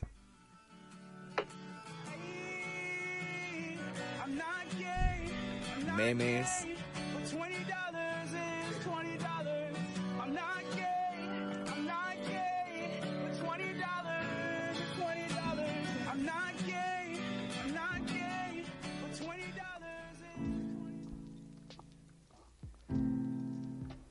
Y bueno, para terminar la sección de los memes, ¿no es así, señor Fernando? Sí, sí, sí, vamos a, vamos a continuar, vamos a terminar con esta bella sección, con estos maravillosos y emprendedores memes que te ayudan a generar ingresos eh, con sencillas aplicaciones, contra, siendo, siendo usuario de usuario de de varias aplicaciones muy sencillas, pero sobre todo lograr la mayor meta de, de los memes de, de los memes de mentalidad de tiburón y es lanzarte al emprendimiento. Y es que todos aspiramos a, a tener una, una vida independiente llena de lujo y con muchas facilidades, ¿no? Y para eso te necesitamos todos los corajes que pueden vender, necesitamos todos los valores como el coraje, la prudencia, la amistad, la, la tolerancia, patas. que- ajá, el amor a las patas, todo esto que, todo esto que los gurús de- del emprendimiento nos han dejado materializado. Eh, ya saben, tiburones mayores, los, los que son llamados, ¿cómo se les llama? Megalodones en este mundo de la mentalidad de tiburón, como el maestro Alejandro Sotomayor y casi todo- todos los que salen en Shark Tank. y, em, y todo este tipo de personas que han germinado lo que hoy en día es la mentalidad de tiburón. Eh, ¿Qué es la mentalidad de tiburón? Básicamente Eh, es una serie de memes apropiados por comunidad, una comunidad, que en un principio satirizan a aquellas personas que muchas veces invaden nuestros, nuestros mensajes en Messenger, que son incluso pueden llegar a ser amigos y conocidos, que suelen estar afiliados empresas de tipo piramidal, que son las empresas de piramidal, pues estas estas empresas de estas empresas que generan generan sus ingresos, vamos a hablar mucho de generar y de ingresos a partir de a partir de la recolección de usuarios y en donde solamente las ganancias van a estar para los que consigan más gente asociada, lo cual pues termina siendo una enorme pirámide, por eso se llaman negocios piramidales. Y consiguen a mucha gente a base de a base de mensajearte siempre, siempre hay un arquetipo aquí. Estoy seguro de que todos nosotros, todos los aquí presentes, hemos, hemos sido mensajeados por alguien así.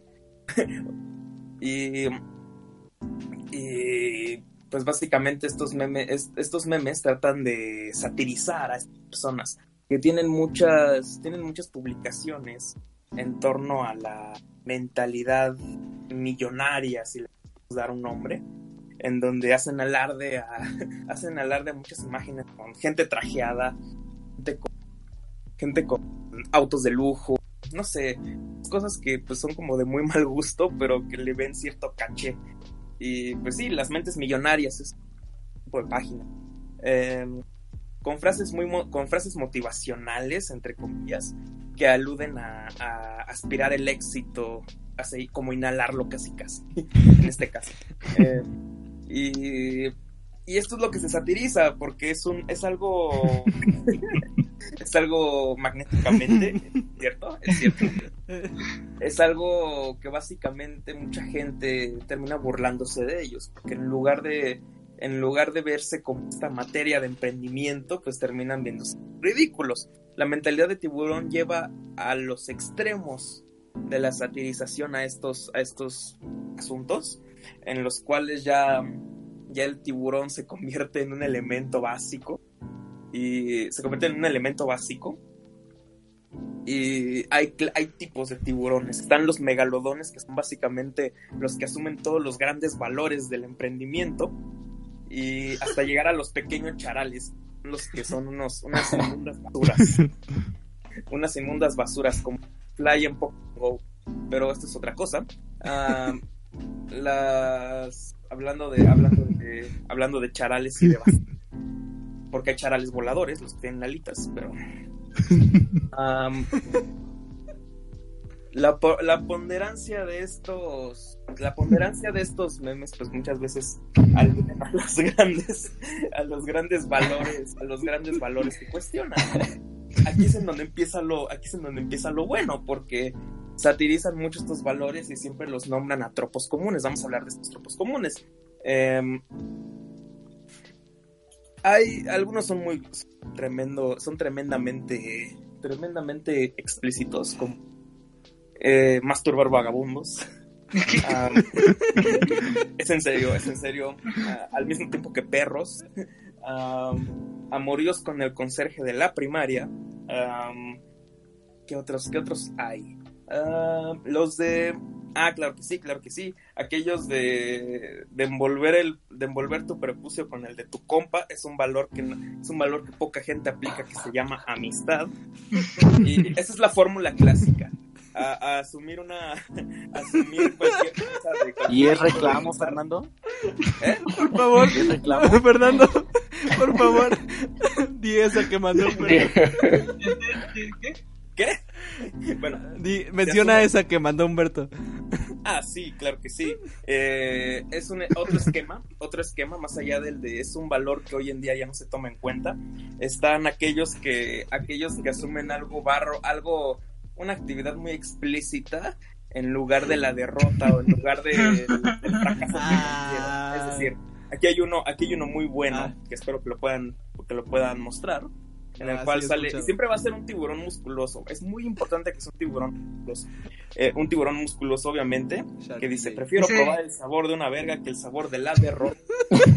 Cabe, cabe mencionar que creo que en muchas de las ocasiones ese tiburón pertenece a la serie de Flash. Sí, obviamente. sí. Este perro. Sí, porque pues, es que donde más encuentras tiburones musculosos. El Lo- Shark eh, sí, DJ. exacto, en los discos MP3. El MP3. El Shaq DJ es un El gran MP3. ejemplo de un emprendedor con mentalidad de porque porque piratearte la música también y, y unas intros bien perronas también es un valor que se ha perdido Exacto, se ha perdido. que se llama que se llama edición Exacto. pero a esto a esto se dirigen este tipo de memes es muy son ejemplos bastante bizarros no estos traen en una categoría de que no son para todos realmente no son para todos pero son bastante agradables tienen mucha vida por el hecho de que no son para todos. Y es que y es que también se juega mucho con el hecho de que hay una página idéntica estamos hablando de la página mentalidad de tiburón y hay otra página idéntica que es mentalidad de tiburón pero es como la real es en la que sí salen estas frases entonces mucha gente se confunde y cree que la página de memes es la página original y empieza a quejarse y eso es más gracioso de verdad, o sea, de repente no entienden, no entienden qué está pasando, les envían mensajes personales. En algún momento salió un gran video que mis, amigos, ustedes no podrán negar que es un gran video. Aquel en el que dice el emprendimiento, aquel que dice como pie de página, no, no lo he podido mostrar, pero sabrán cuál. Diga, Mis amigos planeando un gran emprendimiento. Y entonces sale una coreografía con personajes de Minecraft bailando al son de la canción Mucha Lucha. Qué bello. Entonces, sí, sí, sí, sí. Y. y es que, pues algún, algún día siempre se van a ver estos, estos temas. Son increíblemente, increíblemente comunes. Increíbles. Ajá. Y yo le veo mucha vida a los memes de mentalidad de tiburón en cuanto a este, esto muy reducido.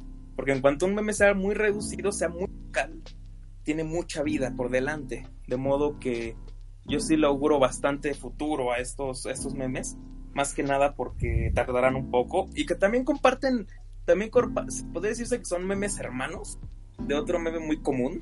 Que que a riesgo de represalias políticas no me, no me atrevo a decirlo muy bien, pero tiene que ver con presidentes y yegua. Y se mencionó un spoiler en la sección de anime en torno a una cosa que estaba en 3D, pero lo dejaremos al albedrío de nuestra querida audiencia. La canica. Claro que sí. Y también aquí es en donde nacieron otros. Aquí están surgiendo también, se están mucho del shitposting mexicano, ya que aquí es en donde surgió el video de la canción de Cancerbero. Así que. Así que prepárense para lo que pueda seguir en una semana, ya que aquí va a estar muy bien todo esto. Por cierto, el Otis mató a su hermano. Así que. Lo que Así Otis que- me enseñó.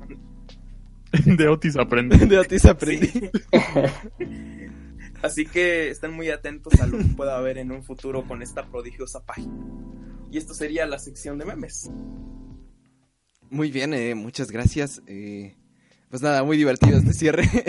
Eh, pues nada, eh, gracias por estar en este episodio, a los que nos escucharon y a los que colaboraron con nosotros, señor Humberto, ¿qué- ¿algo más que añadir?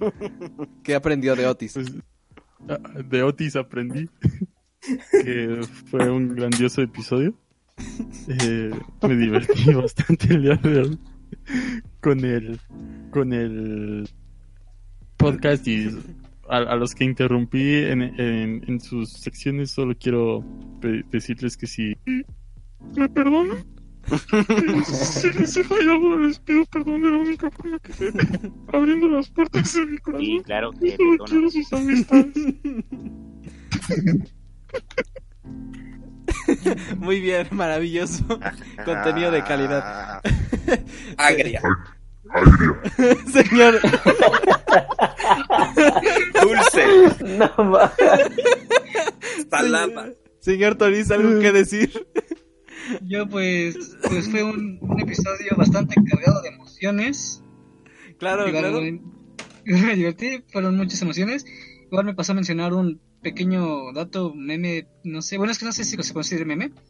Este, si el señor Fernando conoce este meme de Barney Stinson, el, el hombre con, con una copa de, Ah, de claro. vino en, en su mano y diciendo True Story. Es una frase recurrente de él. Y Sí, me de- parece que es sí. de los primeros, de los primeros memes que, que hubo. Sí, de hecho, en el capítulo de los Rage Comics, en la parte de cuánto cabrón, llegamos a mencionarlo rápidamente. Pues bueno, un dato curioso y igual, igual me divertí. Este, pues, pues bye. Post Malón, este, pues Fernando, ¿algo más que decir? Pues nada más, que buenas noches, que disfruten el fin de semana, que, que ya se vienen los, ya están los fines de semestre a la vuelta de la esquina y que ya procuren dormir mucho y cuidarse mucho, tomen agua, que luego duele la espalda baja Sí, sí, sí, siempre o cuando recuerden no duermen tomar agua. y ajá, tomen mucha Ah, ¿es agua. por eso? Sí, los riñones están ahí. Toma agua y tos, por favor. Nunca no, sí lo toma hago, agua. pero... Este, Sí, La es por coca no es agua. tiene agua. La coca de piña sí fue agua. Pero si es, si es piña muy fermentada, no fue agua. Este pache. Exacto. Pero sí, cuide- cuídense mucho, los queremos mucho. Muy bien, este señor Freddy, invitado especial, eh, que ahora sí, estuvo bien prendida la cosa con usted, ¿qué tal? ¿Cómo se despide? Ah, bien. Todo cool. Y pues muchas gracias por escucharnos este día. Eh, sí, concuerdo que fue un episodio lleno de emociones muy bonitas. Jejeje. Deja de Y, pues, golpear el micro. Los amo. Este, perdón, per- perdón. Hitos, eh, invitado en especial, ¿qué, ¿qué más añadiría a este episodio? ¿Me perdonas? Pues creo que hoy estuvo Perdona. Más interesante que otras veces. O bueno, por lo menos a mí se me hizo más interesante este, este episodio. Gracias por demeritar el resto de podcast. No, no es. No, no, el lado, el lado negativo, ve el lado Mentalidad de tiburón, tienes razón. Hoy somos, Exacto. hoy somos, hoy somos 0,00000%, cero, cero coma- hoy somos en alguna, en algún grado mejores. Muy bien, muy bien, maravillosa frase. Y este, gracias eh, por, por aquel cierre tan bello, señor Fernando. Y nada, gracias por, por acompañarnos en este episodio. super- Este eh, estuvo muy divertido y pues nada, eh, espero que les haya gustado a los que nos escuchen y pues nada, nos vemos en la siguiente ocasión. Bye. ¿Te gustó el podcast? Recuerda seguirnos en nuestras redes sociales como Culto Podcast. Nos vemos en la siguiente semana. Gracias por oír.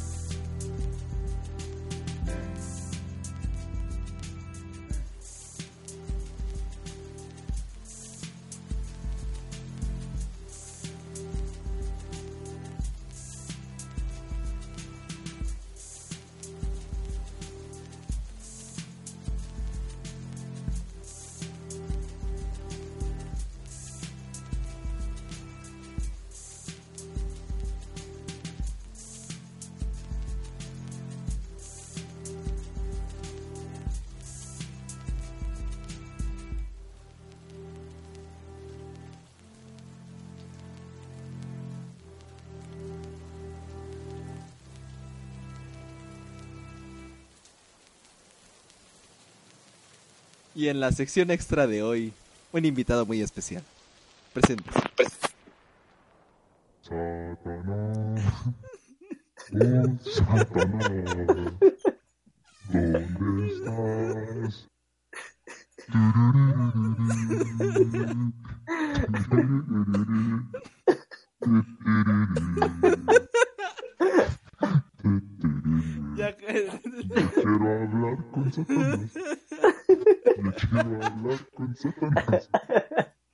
Para pedirle una cosa, que Dios no me ha querido. Muy bien, gracias, este, gracias por escuchar estas cosas tan raras. Adiós.